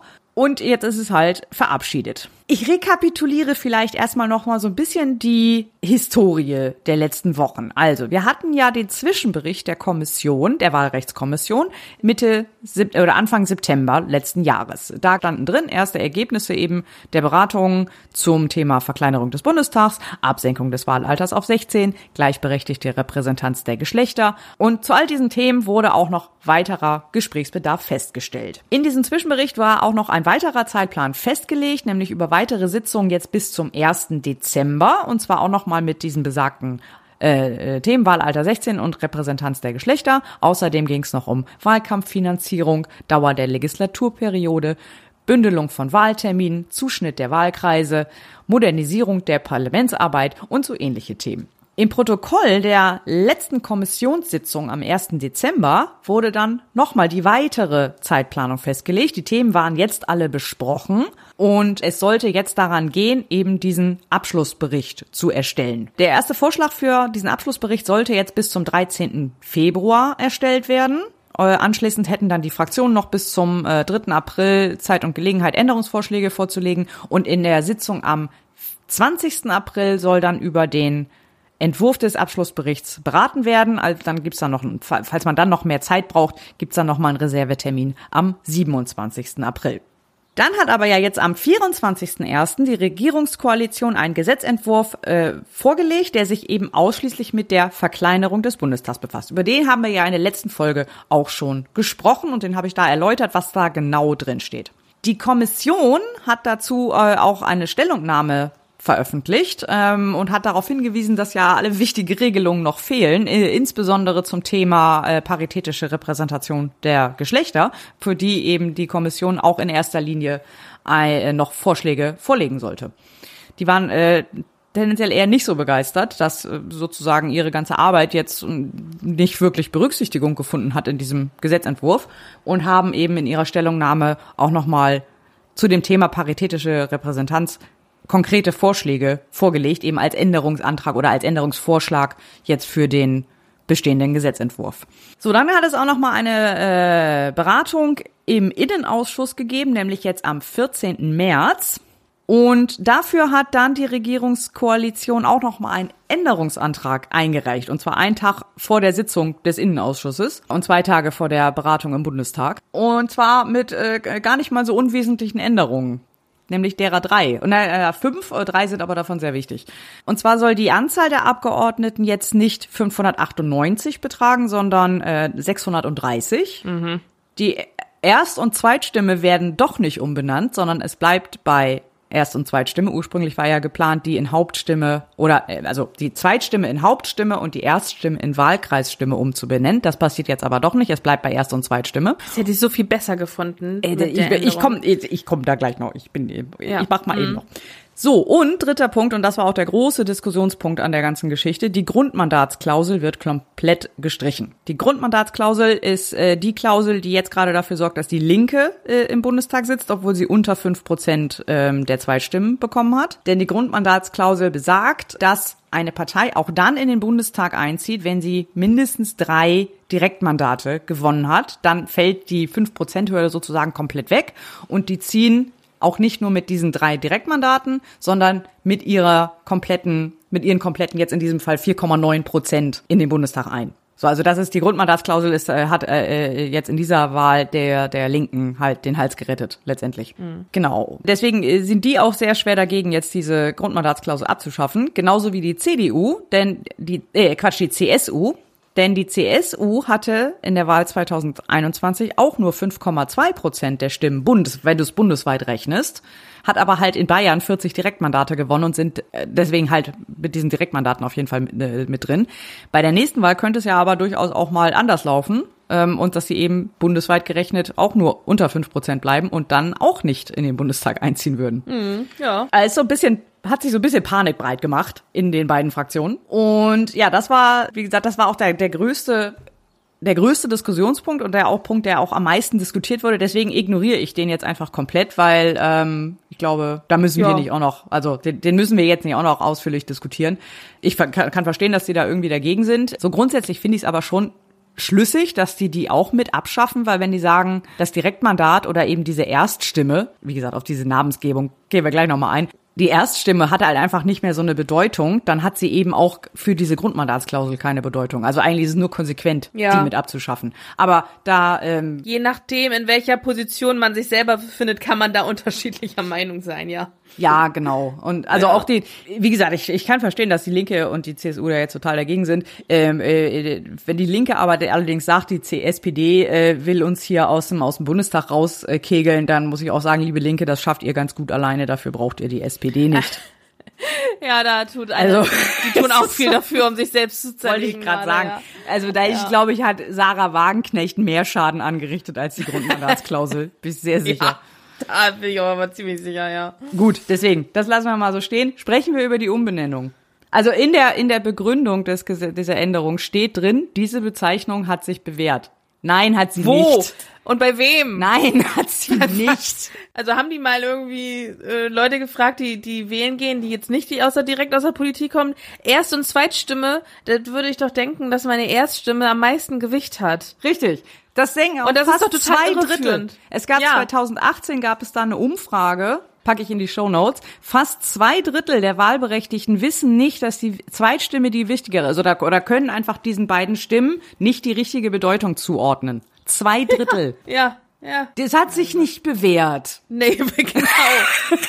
Vor allem, wenn du jedes Mal, wenn du wirklich über, also das ist ja jetzt schon, äh, wie, wie, wie, wie sind das? 70 Jahre, 80 Jahre? 80 Jahre. Ja. Seit 80 Jahren gibt's das. Und seit 80 Jahren musst du Leuten erklären, was das bedeutet. Wenn du 80 Jahre lang jemandem erklären musst, was irgendwas bedeutet, dann sind das die falschen Bezeichnungen. Punkt. Und dann hat sich's nicht bewährt. dann hat es sich nicht bewährt. Oh. So, Also also, völlig- ey, das ist, das ist, das finde ich auch. Also das war die sinnvollste Maßnahme an dem ganzen Gesetz. Ja. Und das, äh, das nehmen sie wieder zurück, weil keine Ahnung warum. Also ich habe keine vernünftige Begründung gefunden. Nur, nur Ja, Gelaber. also wenn man, wenn man nicht wüsste, dass die Wahlzettel immer wieder neu gedruckt werden, würde man denken, ja, sind halt schon alle gedruckt worden, dass das Ja, die nee. Begründung ist. nee, das kann's nicht sein. Ich, ich weiß es nicht. Ich keine Ahnung. Oder, oder die Auszählsysteme müssten sonst neu programmiert werden oder was auch immer, ey. Ja, ich weiß es nicht. Also ja was ist denn die Begründung? ja, die Be es gibt keine. Es gibt keine. Ja. Die Begründung ist, die Bezeichnung hat sich bewährt. Ja, super, ey. Das, es gibt keine Begründung, ist einfach äh, keine Ahnung. Ich weiß nicht, ob die den Angst hatten, den, den, den, den Schritt zu groß zu machen, ob das sowas ist. Wir wollen den Leuten nicht zu viel Veränderung zumuten, irgendwie sowas. Wir lassen sie lieber weiter im Unklaren, was Ja, ihre genau. Stimmen oder ihre Kreuze bedeuten. Keine Ahnung. Ich verstehe es wirklich. Ich habe keine gute Begründung gefunden oder keine, keine, die ich, keine, die man irgendwie nachvollziehen kann oder so. Ja. Nichts.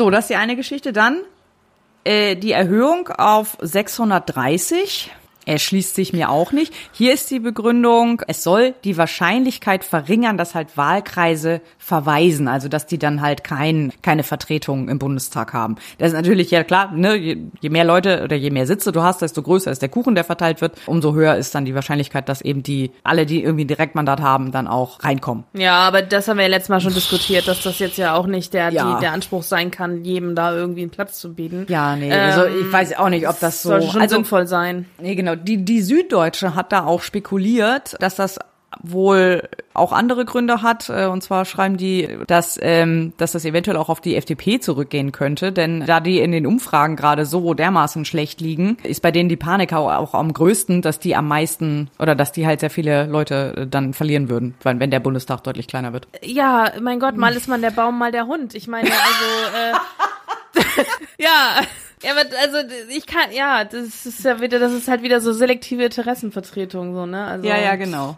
Ja. ja, also weiß ich nicht. So, zwei äh, kleinere Änderungen sind jetzt auch noch mit eingebaut worden. Die will ich nicht unerwähnt lassen. Und zwar für die übernächste Bundestagswahl, also die 2029, sollen dann auch nochmal geänderte Regeln für den Zuschnitt der Wahlkreise gelten. Ähm, für die übernächste deswegen, weil es jetzt für die nächste zu kurzfristig wäre. Da gibt's ein neues Berechnungsverfahren, wie viele Leute in einem Wahlkreis, äh, kompliziert. Deswegen will man da äh, den, den äh, Wahlleitungen mehr Zeit geben, das eben dann umzusetzen. Ist jetzt auch nicht so, es ist, ist glaube ich, nicht zeitkritisch, sagen wir es mal so.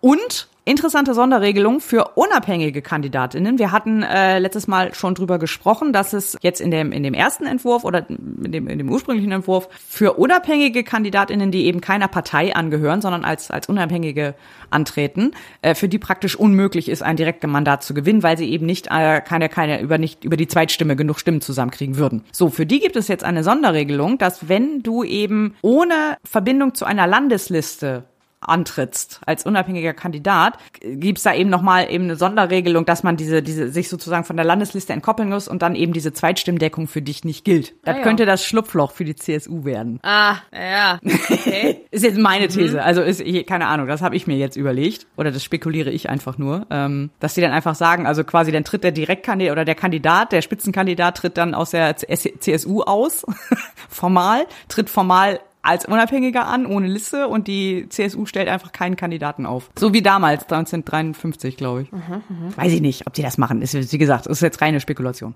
So viel dazu. Also das ist jetzt erstmal beschlossen und äh, verabschiedet.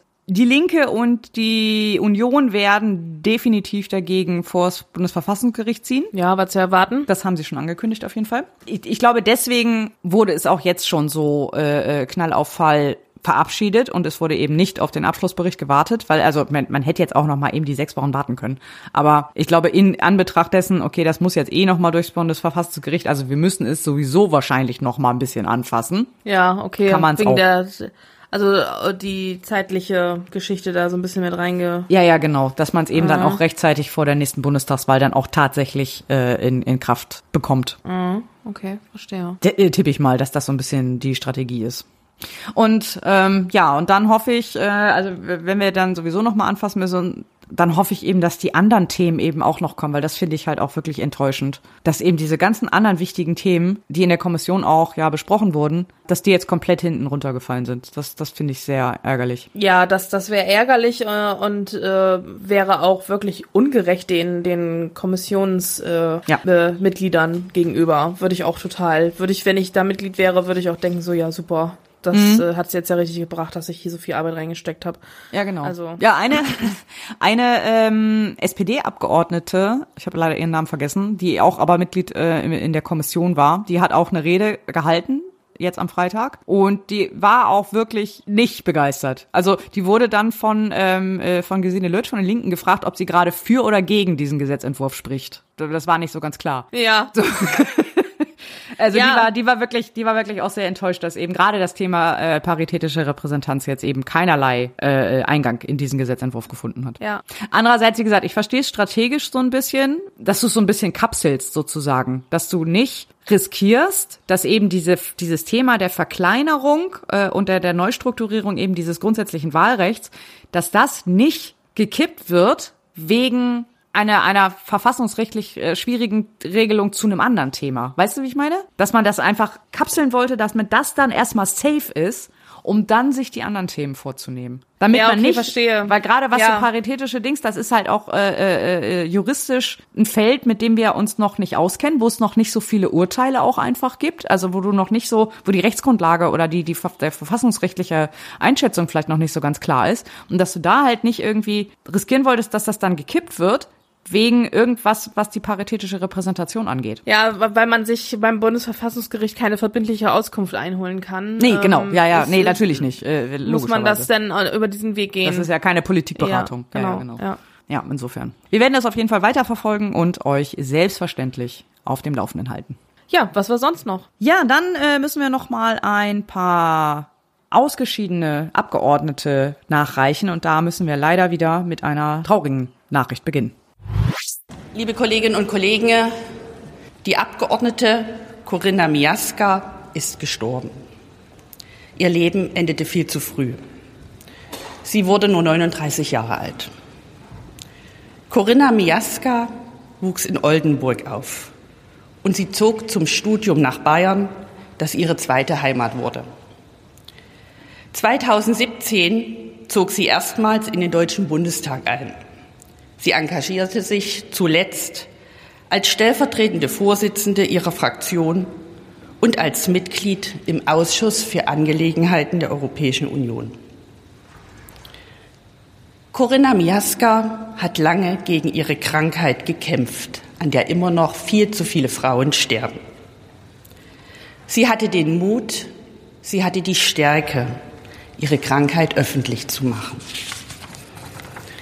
Zwischenzeitlich glaubte Corinna Miaska an ihre Genesung und deshalb trat sie auch im Jahr 2021 ein weiteres Mal zur Bundestagswahl an. Am vergangenen Samstag ist Corinna Miaska ihrer Krankheit erlegen. In Gedanken sind wir bei ihrer Familie. Auch von uns an dieser Stelle unser herzliches Beileid an die Angehörigen. Und ich entschuldige mich für den harten Cut jetzt an dieser Stelle, denn wir haben noch einen zweiten ausgeschiedenen Abgeordneten und der ist aus der Abteilung direkt gewählte Abgeordnete sind in erster Linie ihren Wählern verpflichtet, denn äh, Michael Henrich ist am 28.02. Äh, aus dem Bundestag ausgeschieden. Der kommt aus dem Wahlkreis Nürtingen ist dort direkt gewählt worden und er hat sein Mandat niedergelegt, ist jetzt Geschäftsführer beim Bundesverband der Arzneimittelhersteller. Sein Nachfolger ist Alexander Föhr, der Nachfolger für die verstorbene Corinna Miaska ist Rainer Rotfuß. Ja, und dann haben wir noch weitere Gesetze, die in zweiter und dritter Lesung beschlossen wurden. Zum Beispiel Zum Beispiel haben wir das Deutschlandticket. Darüber haben wir ja mehr als ausführlich schon gesprochen, sowohl über das Vorgängermodell 9-Euro-Ticket als auch das Deutschlandticket selber in der letzten Folge sogar.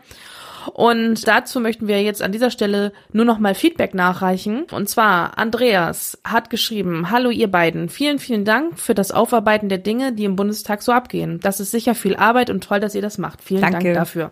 Eine kleine Ergänzung, Semestertickets sind keine Zwangstickets, sondern Solidartickets, von der Studiengemeinschaft so erkämpft. Sie können nicht abgewählt werden weil sie sonst nicht so günstig im Vergleich zu den normalen Tickets wären. Ich habe als Studi an zwei Unis Semestertickets verhandelt und es ist ein Krampf in Klammern Kampf gewesen. Studierende, die sich die Tickets nicht leisten können, sollen zu ihren Astas gehen. Ich habe ehrlich gesagt keine Ahnung, was das heißt. allgemeiner Studentenausschuss. Ja, okay, das kann man. Glaube ich.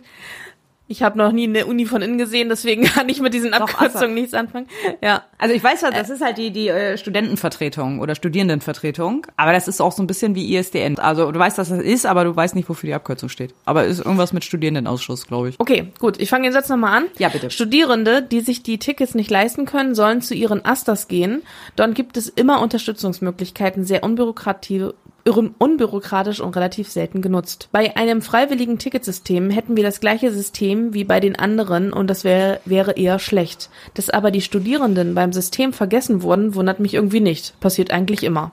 Ja, leider. Ja. Ja, vielen Dank für die Nachreichung. Äh, wichtiger Hinweis, äh, das hatte ich auch so gar nicht mehr auf dem Schirm tatsächlich. Bestärkt aber meine Forderung, dass äh, das irgendwie gesetzlich geregelt werden muss, dass eben diese Studierendentickets die gleiche Reichweite kriegen wie die Deutschlandtickets. Zu dem Preis, den jetzt mindestens, also maximal zu dem Preis, den es jetzt kostet, gerne günstiger. Ja, passend dazu gab es auch einen Antrag der Linken. Ähm, die forderten nämlich das 0-Euro-Ticket für Studierende, Auszubildende und Schülerinnen und Schüler und dieser wurde aber natürlich abgelehnt. Natürlich. Ja, dann gab es noch eine Änderung des Raumordnungsgesetzes. Das muss ich doch noch mal ein bisschen drauf eingehen. Das hätte es fast noch als Thema mit reingeschafft, äh, wenn uns das Wahlrecht dann nicht dazwischen gekommen wäre. Ganz kurze Erläuterung. Raumordnungsgesetz ist ein relativ wichtiges Gesetz, auch wenn es total langweilig klingt. Denn das ist so das grundlegende Gesetz für alles, was irgendwie mit Bauvorschriften zu tun hat. Das regelt halt, wer darf was festlegen, was machen die Kommunen, was machen die Länder, welche Prüfungen müssen gemacht werden, wie müssen die ablaufen, wie ist so der Ablauf von Genehmigung und so weiter und so fort.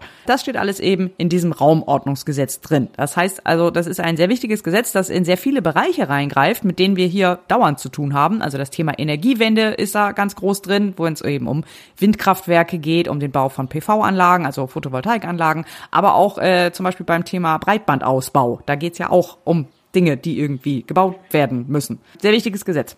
Die aktuelle Änderung bezieht sich jetzt vor allem auf die Energiewende und den Ausbau der erneuerbaren Energien. Da geht's mal wieder um die Beschleunigung von Planungs- und Genehmigungsverfahren. Da brauchen wir auch fast einen Jingle für irgendwie. Viele Änderungen, äh, wie zum Beispiel die Verzahnung von Raumordnungs-, Planfeststellungsverfahren bewirken sollen und Digitalisierung der Ver Verfahren, also, also quasi das Übliche, was man so kennt. Das hat dann aber auch so ein bisschen für, für Aufruhr gesorgt, da die CDU sich beschwert hat, dass hier auch ein Trojaner eingebaut wurde.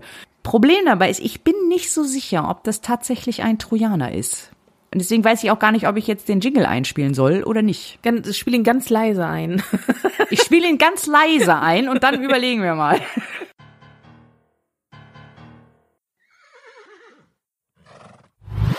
Das war an Chaos am Mittwoch im Bauausschuss nicht zu überbieten.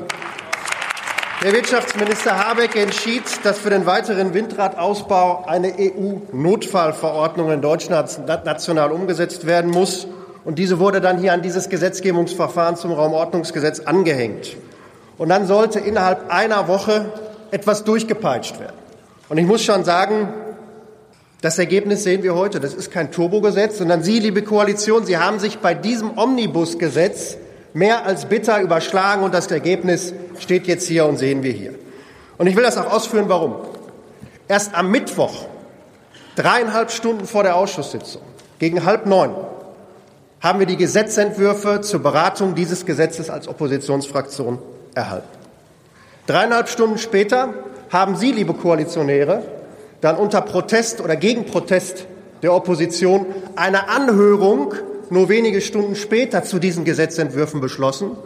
Und weitere Stunden später sollte dann in der Sache im Ausschuss abgestimmt werden. Und was dann in der Anhörung folgte, liebe Kolleginnen und Kollegen, das ist an Peinlichkeit für die Koalitionäre nicht zu überbieten. In der Tat, es waren dann Sachverständige da. Einer teilte für uns wenig überraschend mit, also dass er in der Kürze der Zeit hier kein fundiertes Urteil und keine Begutachtung abgeben könnte zu diesem Gesetzentwurf. Viel schlimmer aber noch war, dass ein weiterer Sachverständiger auf Nachfrage des Kollegen Thomas Heilmann mitteilte, dass er die Gesetzesunterlagen, die Entwürfe am Vortag und damit vor den Abgeordneten der Oppositionsfraktion und vor der Abschlussbestimmung, Abschlussabstimmung zu dieser Anhörung erhalten hat. Meine sehr verehrten Damen und Herren, das ist ein hausgemachter Skandal und nichts anderes. Und es geht ja noch weiter.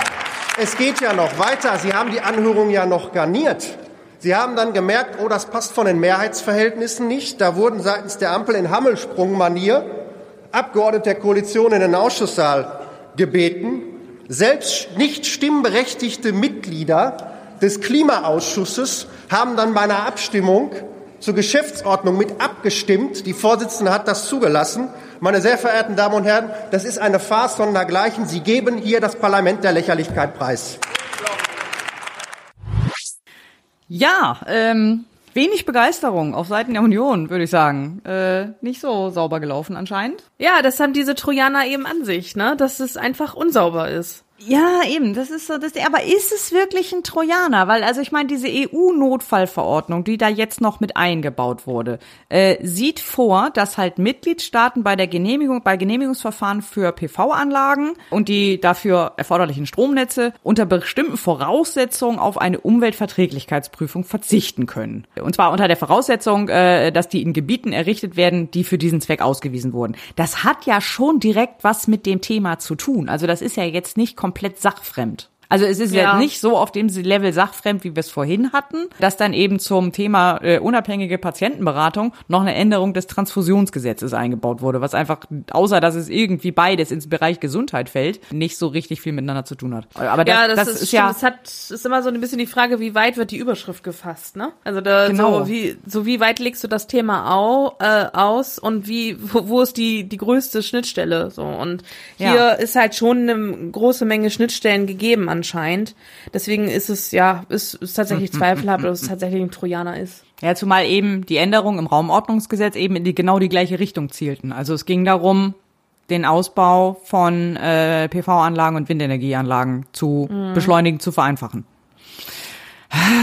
Wir lassen es mal Ja. einfach so stehen, kann sich jetzt jeder selber eine Meinung zu bilden. Ich bin auch eher der Meinung, ist kein Trojaner.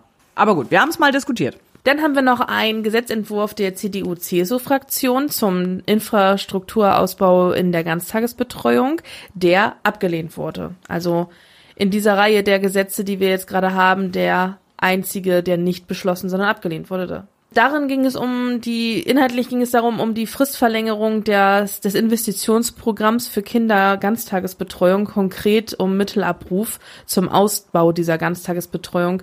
Das sollte nämlich laut diesem Gesetzentwurf bis Ende 23 verlängert werden, weil durch diverse Krisen, die wir in den vergangenen Jahren hatten, dieser Mittelabruf nicht in der Form äh, genutzt wurde, wie er hätte nu- genutzt werden können, zu normalen, in Anführungszeichen, Zeiten. Deswegen wollte man dieses Investitionsprogramm noch weiter verlängern oder die Möglichkeit des Mittelabrufs noch weiter verlängern, wurde aber wie gesagt abgelehnt. Genau, der wurde abgelehnt. Stattdessen wurde aber ein eigener Gesetzentwurf äh, wiederum der Bundesregierung beschlossen, der genau dasselbe macht, wie das, was in dem CDU-Antrag stand. Es darf halt nicht CDU draufstehen, Mensch. Nee, ist das richtig. ist doch Ganz wichtig.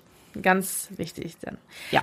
Ja, dann noch einmal das Gesetz zur Änderung des Aufenthaltsrechts und Ausländerzentralregisters. Das hatten wir auch bereits in der 18. Folge, in der letzten also besprochen. Da ging es um die Einführung eines Ein- und Ausreisesystems und eines Reiseinformations- und Genehmigungssystems. Das wurde ohne Debatte am 16.03. beschlossen. Genau. Und außerdem noch verabschiedet wurde die EU-Richtlinie zum Thema äh, Kunststoffprodukte. Da ging es ja, hatten wir auch in der letzten Folge besprochen. Da ging es ja um die Einführung einer Einweg-Kunststoffabgabe, die die Hersteller zu leisten haben. Und die äh, damit verbunden auch die Einrichtung einer Einweg-Kunststoffkommission. Und da hat es jetzt in der Ausschussberatung noch so ein paar Änderungen gegeben. Äh, Zum einen wurden Feuerwerkskörper in die Liste der abgabepflichtigen Produkte noch mit aufgenommen.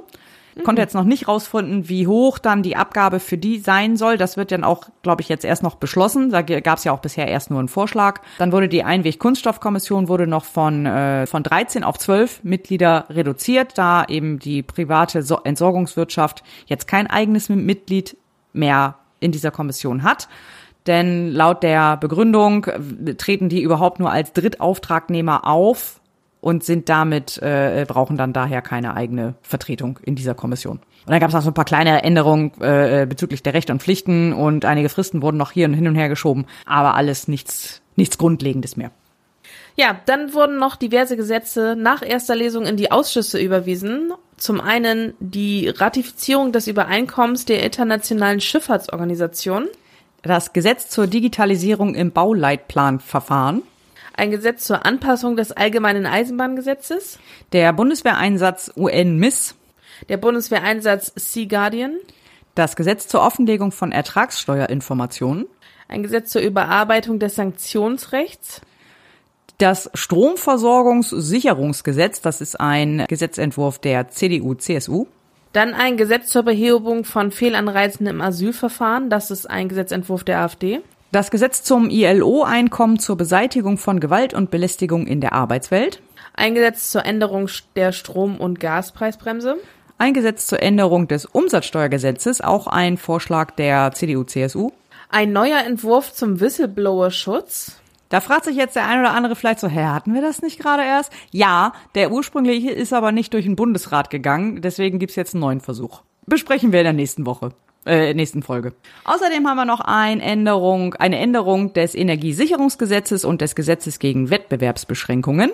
und ein Gesetz zur Änderung des Abgeordnetengesetzes zum Thema Öffentlichkeitsarbeit der Fraktionen, auch von der CDU, CSU. Genau. Und wir hatten noch mal einige äh, Berichte und äh, Debatten, die ganz interessant waren. Und zwar einmal zum Bericht Zukunftsstrategie, Forschung und Innovation. Ein Evaluierungsbericht äh, Kohlendioxid-Speicherungsgesetz. Und eine Debatte über die EU-Charta der Regional- und Minderheitensprachen. Und da muss ich doch noch mal eben kurz drauf eingehen, weil das ist ein Thema, das mir einfach am Herzen liegt das ist eine dieser schönen Debatten, die immer mal wieder stattfinden. Das ist dann auch eher so eine lustige und leichtere Debatte. Und sie wurde zum großen Teil auf Plattdeutsch abgehalten. Ich war völlig ja. begeistert. Ja. Denn, äh, äh also wie man ja vielleicht mitbekommen hat, sind wir hier auch aus dem Norden. Ähm, ich ich fühle mich, ich identifiziere mich auch sehr damit, hier aus Norddeutschland zu kommen, weil mir das auch alles meiner Persönlichkeit auch sehr entspricht. Ja. Und äh, genau. Und deswegen fand ich das ganz großartig und äh, habe das auch sehr genossen und äh, muss euch auch unbedingt ein herrlichen Einspieler aus dieser Sitzung kurz präsentieren.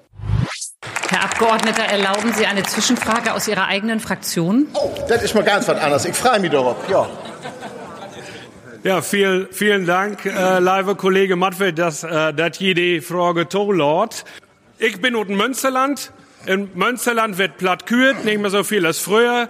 Und Nordrhein-Westfalen ist ein von acht Bundesländern, wo plattdeutsch kürt wird. Es ist einen kleinen Dotz was äh, ich jeden Tag platt hört. Esse ich Kraut was, ich einmal in der Weg platt hört und äh, nu kann ich einmal in Monat platt hören. Liebe Kollege, was können wir denn tun, dass unsere Kinder und die jungen Lü mehr platt kürt? Oh, Herr Kollege, Jetzt könnt ihr denken, das hätte ich abgesprochen. Wir hätten das nicht abgesprochen. aber ich höre, sie hört, aber das ist das Wichtige. Sie hört ja, dass wir in Deutschland allen anders platt haben. Die Johann Saathoff, die hätte das Friesen platt, ich hab das Bremer platt und du hast das Münsterländer platt. Und dann mag diese Sprache ja so ein bisschen lebendig. Aber ja, was könnt wir tun? Der beste Frau Präsidentin wäre, wenn wir jede Wecke hier eine plattdeutsche, eine plattdeutsche Debatte habt. Das Allerwichtigste ist aber, und nun kommt ein ganz, ganz großen Appell an all die Taukikes Buden, an die Fernsehapparate. Das Wichtigste ist, wenn Sie noch so ein Betlütten Plattdeutsch schnackt, ein ganz klitze Beten, dann dotet mit John de Kinder, dotet mit John de Enkelkinder. Der Blut, wenn eine Sprach in use Familien schnackt wart, dann hätte Sprach eine reelle Chance zu überleben. Und bei mir wird das so, Frau Präsidentin, ähnlich wie bei Güde. Meine Kinder holt das mich Jimme für. Die sind von Dorge 23 und 24. Die kritisiert mich bannig, dass ich nicht platt mit dem Sprocken hab. Warum ich das nicht down hab, ich will das eh nicht gar nicht. Aber eins hab ich denn sech, wenn ich mal Enkelkinder haben schall, dann schlag ich platt mit den Enkelkinder. In diesem Sinne, hartlichen Dank. Großartig. Ähm, ich weiß nicht, muss ich das ja. übersetzen, so ein bisschen? Also wegen mir nicht, habe alles Nein, verstanden. Nee, das, wegen dir nicht, ist mir klar. Aber ich glaube für unsere süddeutschen äh, äh, HörerInnen. Ähm, also es ging halt einmal darum, äh, das, der eine, der, der, der hat halt gefragt, was kann man denn tun, um das Plattdeutsche noch weiter zu verbreiten oder zu unterstützen oder zu verhindern, dass es weiter ausstirbt, denn es gibt leider immer weniger Sprecher. Und der Herr äh, Andreas Mattfeld, der äh, übrigens war das, hat dann gesagt, so ja, äh, einerseits könnte man natürlich jede Woche eine Sitzung auf Platt halten, da wäre ich auf jeden Fall dafür. Und vor allem wäre es wichtig, dass alle ähm, mit ihren Kindern und äh, Enkeln auch alle, also alle, die halt noch platt können, mit ihren Kindern und Enkeln platt auch sprechen. Das ist nämlich genau das, Deswegen kann ich auch leider kein Platt. Also ich kann so einzelne Phrasen und so einzelne Sätze und wenn ich mich sehr konzentriere, dann kriege ich es auch gerade noch hin. Ich verstehe es aber alles wie Muttersprache. Ja. Weil nämlich aus genau dem Grund auch unsere Eltern und unsere äh, Großelterngeneration haben mit äh, zumindest in meiner Generation mit uns Kindern nicht platt gesprochen. Aus, wahrscheinlich aus dem gleichen Grund, oder äh, bei Herrn Badfeld wahrscheinlich aus dem gleichen Grund wie auch bei uns. Ähm, die, die Logik war die, hatte zumindest meine Oma mir damals immer gesagt, so ja, die Logik war, war die, äh, wenn die Kinder dann in die Schule kommen, dann müssen die Hochdeutsch können weil sonst werden die gehänselt. Ja, also ich ich habe ich hab auch tatsächlich, ähm, ich hatte, als ich damals in die Grundschule gekommen bin, hatte ich einen Klassenkamerad, der zu Hause nur platt gesprochen hat. Also die haben nur platt mit den äh, Kindern gesprochen und der musste in der Schule erstmal Hochdeutsch lernen tatsächlich. Mhm. Also genau. das ist natürlich auch nicht so äh, optimal, aber so zweisprachig wäre schon cool. Das zweisprachig wäre äh, schon gut. Ähm, ja. Vor allem, es war halt, also die, das war halt damals auch die Erfahrung. Also wenn der, der unsere Elterngeneration, dass die in die Schule gekommen sind, dass die halt nur platt konnten, so wie da eben dein, dein Klassenkamerad und dann eben erstens natürlich den, die, die Anstrengung hatten, dann erstmal Hochdeutsch lernen zu müssen und tatsächlich auch manchmal auch gehänselt wurden und eben auch von den Lehrern ganz oft und von den LehrerInnen ähm, halt auch benachteiligt wurden, weil sie halt für die dummen Bauerskinder gehalten wurden. Und diese Erfahrung wollten sie uns dann halt ersparen. Ähm, deswegen wurde mit uns ähm, leider, muss ich sagen, auch nur Hochdeutsch gesprochen, was ich äh, wirklich sehr schade finde. Also ich, ich werfe das jetzt niemandem vor, ich kann die Begründung schon total nachvollziehen. Aber, Aber ich es schon untereinander schade. auf ja, aber untereinander auf Familienfesten und so wurde dann äh, immer Plattdeutsch gesprochen Ja. und dann hat man es immer gehört, aber nie selber gesprochen so, ne? Nee, das war dann nie gelernt, so, selber zu formulieren. Genau, Das ist immer das. ja. Wie gesagt, nur so einzelne, so einzelne Sätze und so weiter. Ja, deswegen. Falls sich jetzt übrigens fragen, wer, was hat denn bitte jetzt Platt mit der EU-Charta für Regionalsprachen zu tun? Plattdeutsch ist kein reiner Dialekt. So richtig. Also Plattdeutsch ist eine anerkannte, eine der fünf anerkannten äh, äh, Regionalsprachen zusammen mit Dänisch, Friesisch, Romanes und Sorbisch. Äh, und die, diese fünf äh, Regional- und Minderheitensprachen fallen in Deutschland äh, unter diese EU-Charta der Regional- und Minderheitensprachen und sind deswegen besonders geschützt und waren jetzt eben halt auch Teil dieser Debatte. Und ich muss an der Stelle, weil es auch so schön dazu passt, nochmal eben meinen neuen Lieblings-Fun-Fact zum Thema Windkraft ähm, loswerden. Und zwar gibt es in der Nordsee, äh, wird gerade gebaut, ein, ein sehr großer neuer Offshore-Windpark. Und da er in der Nordsee ist, hat er auch einen äh, plattdeutschen Namen, äh, ein, ein einfach großartigen Namen, und zwar heißt er einfach Hedreit. Auch das gut. für die für unsere süddeutschen ZuhörerInnen, das heißt einfach er dreht. Das ist einfach, ich liebe alles daran. Das ist einfach, Ja. das ist der norddeutscheste Name, den du so ein Ding geben kannst. Das ist genau mein Humor. Weißt du, ich habe so ein Bild vorm Augen, irgendwie so zwei Ostfriesen stehen auf dem Deich und so hier, Mensch, kick mal hin, da hat's in den Windpockboot. Ja, was mag die? Ja, er dreht. Original, original, so. Ja, Super. absolut, ja. Herrlich. Ja, wir, wir tragen ja zur äh, Sprache zumindest unsere Verabschiedung bei, ne? Also, Richtig. ist- Zumindest auf Plattdeutsch verabschieden. Also, Ja, genau. wenn wir Das, das, das kriegen wir gerade noch hin. das kriegen wir gerade neu hin, ja. Genau. Gut, damit kommen wir zum Ausblick auf die nächsten Sitzungswochen. Die nächste Sitzungswoche startet ab dem 29.03. und wir können direkt ein besonderes Ereignis ankündigen, denn äh, und zwar eine Ansprache seiner Majestät König Charles III. Okay, äh, okay, man, äh, King Charles, ich, ich denke immer, das, das klingt so falsch. Das muss doch Prinz Charles. Nee, Es ist einfach, man gewöhnt sich da nicht dran. Also ich nee, es ist nicht. schwierig. Das ist Man hat schwer. auch, das fand ich so lustig bei der, was war das hier, Fußball-WM, wo die ganzen äh, Briten dann immer ihre Nationalhymne gesungen haben und dann, äh, die ja dann äh, sonst immer God Save the Queen hieß und jetzt God Save the King heißt. Und da, bei den meisten wurde es aber God Save the Queen. Ja, also man, er kann es den auch wirklich nicht verübeln. Also so lange wie die eine Königin hatten, also da muss man auch Ja, Augenblick sich dran gewöhnen. ich Ein sagen, die. Karenzzeit muss man da geben. Genau. Jedenfalls ja, also King Charles äh, hält am äh, 3. März um 12 Uhr eine Rede im Deutschen Bundestag. Das 30. fragen wir uns. März. Äh, am 30. März, Entschuldigung. Ich weiß nicht, worum es geht, aber ich habe es mir schon mal in den Kalender eingetragen. Ja, dann äh, gibt es diverse zweite, dritte Beratungen äh, folgender Gesetze. Ähm, zum einen äh, das Ratifizierungsgesetz des Übereinkommens der Internationalen Seeschifffahrtsorganisation zu den Bundeswehreinsätzen UNMISS und Sea Guardian und der neue Entwurf zum Whistleblower-Schutz. Genau. Außerdem äh, gibt es noch einen Gesetzentwurf der AfD zur Änderung des Atomgesetzes, eine Debatte zum 15. Sportbericht der Bundesregierung und der Bericht der unabhängigen Kommission Antiziganismus. Ich hoffe auch noch sehr stark, dass auch noch der Bericht der Werbeauftragten besprochen wird. Aber das weiß ich noch nicht. Gut, und damit wären wir am Ende unserer heutigen Folge. Wir bedanken uns wie immer für die Aufmerksamkeit, danken euch fürs Zuhören. Ihr könnt diesen Podcast abonnieren auf allen Plattformen, auf denen man so Podcast abonniert. Ihr könnt uns diesen Podcast auch unterstützen über eine kleine Spende via PayPal. Dafür sagen wir schon mal im Voraus herzlichen Dank. Wir danken auch allen, die diese Möglichkeit jetzt in den letzten Wochen schon genutzt haben. Vielen, vielen, vielen Dank dafür. Vielen Dank für auch für eure Bewertungen auf äh, iTunes und Apple Podcasts und wie sie alle heißen, wo man so Bewertungen hinterlassen kann. Das hilft uns auch, den Podcast weiter zu verbreiten. Allen genannten, wie gesagt, vielen, vielen herzlichen Dank. Ja, wir wünschen euch ein schönes Restwochenende und schon mal schöne Ostern, weil wir uns erst danach wiederhören werden. Genau. Dann bis dahin Macht's gut. und Seto. Wir sind damit am Schluss der heutigen Tagesordnung. Ich rufe ein die nächste Sitzung des Deutschen Bundestages auf Mittwoch, den 29. März 2023 um 13 Uhr. Genießen Sie das Wochenende und die gewonnenen Einsichten. Wir bedanken uns herzlich bei den Assistentinnen und Assistenten des Bundestages hier für uns im Plenarsaal, bei den Protokollantinnen, bei den Mitarbeiterinnen, die hinter uns sitzen und für einen guten Ablauf der Sitzung äh, sorgen, bei allen anderen, die geholfen haben, dass es hier heute gut funktioniert hat und jeden Tag. Ich bedanke mich bei den Besucherinnen und Besuchern für die gnädige Aufmerksamkeit. Die Sitzung ist geschlossen.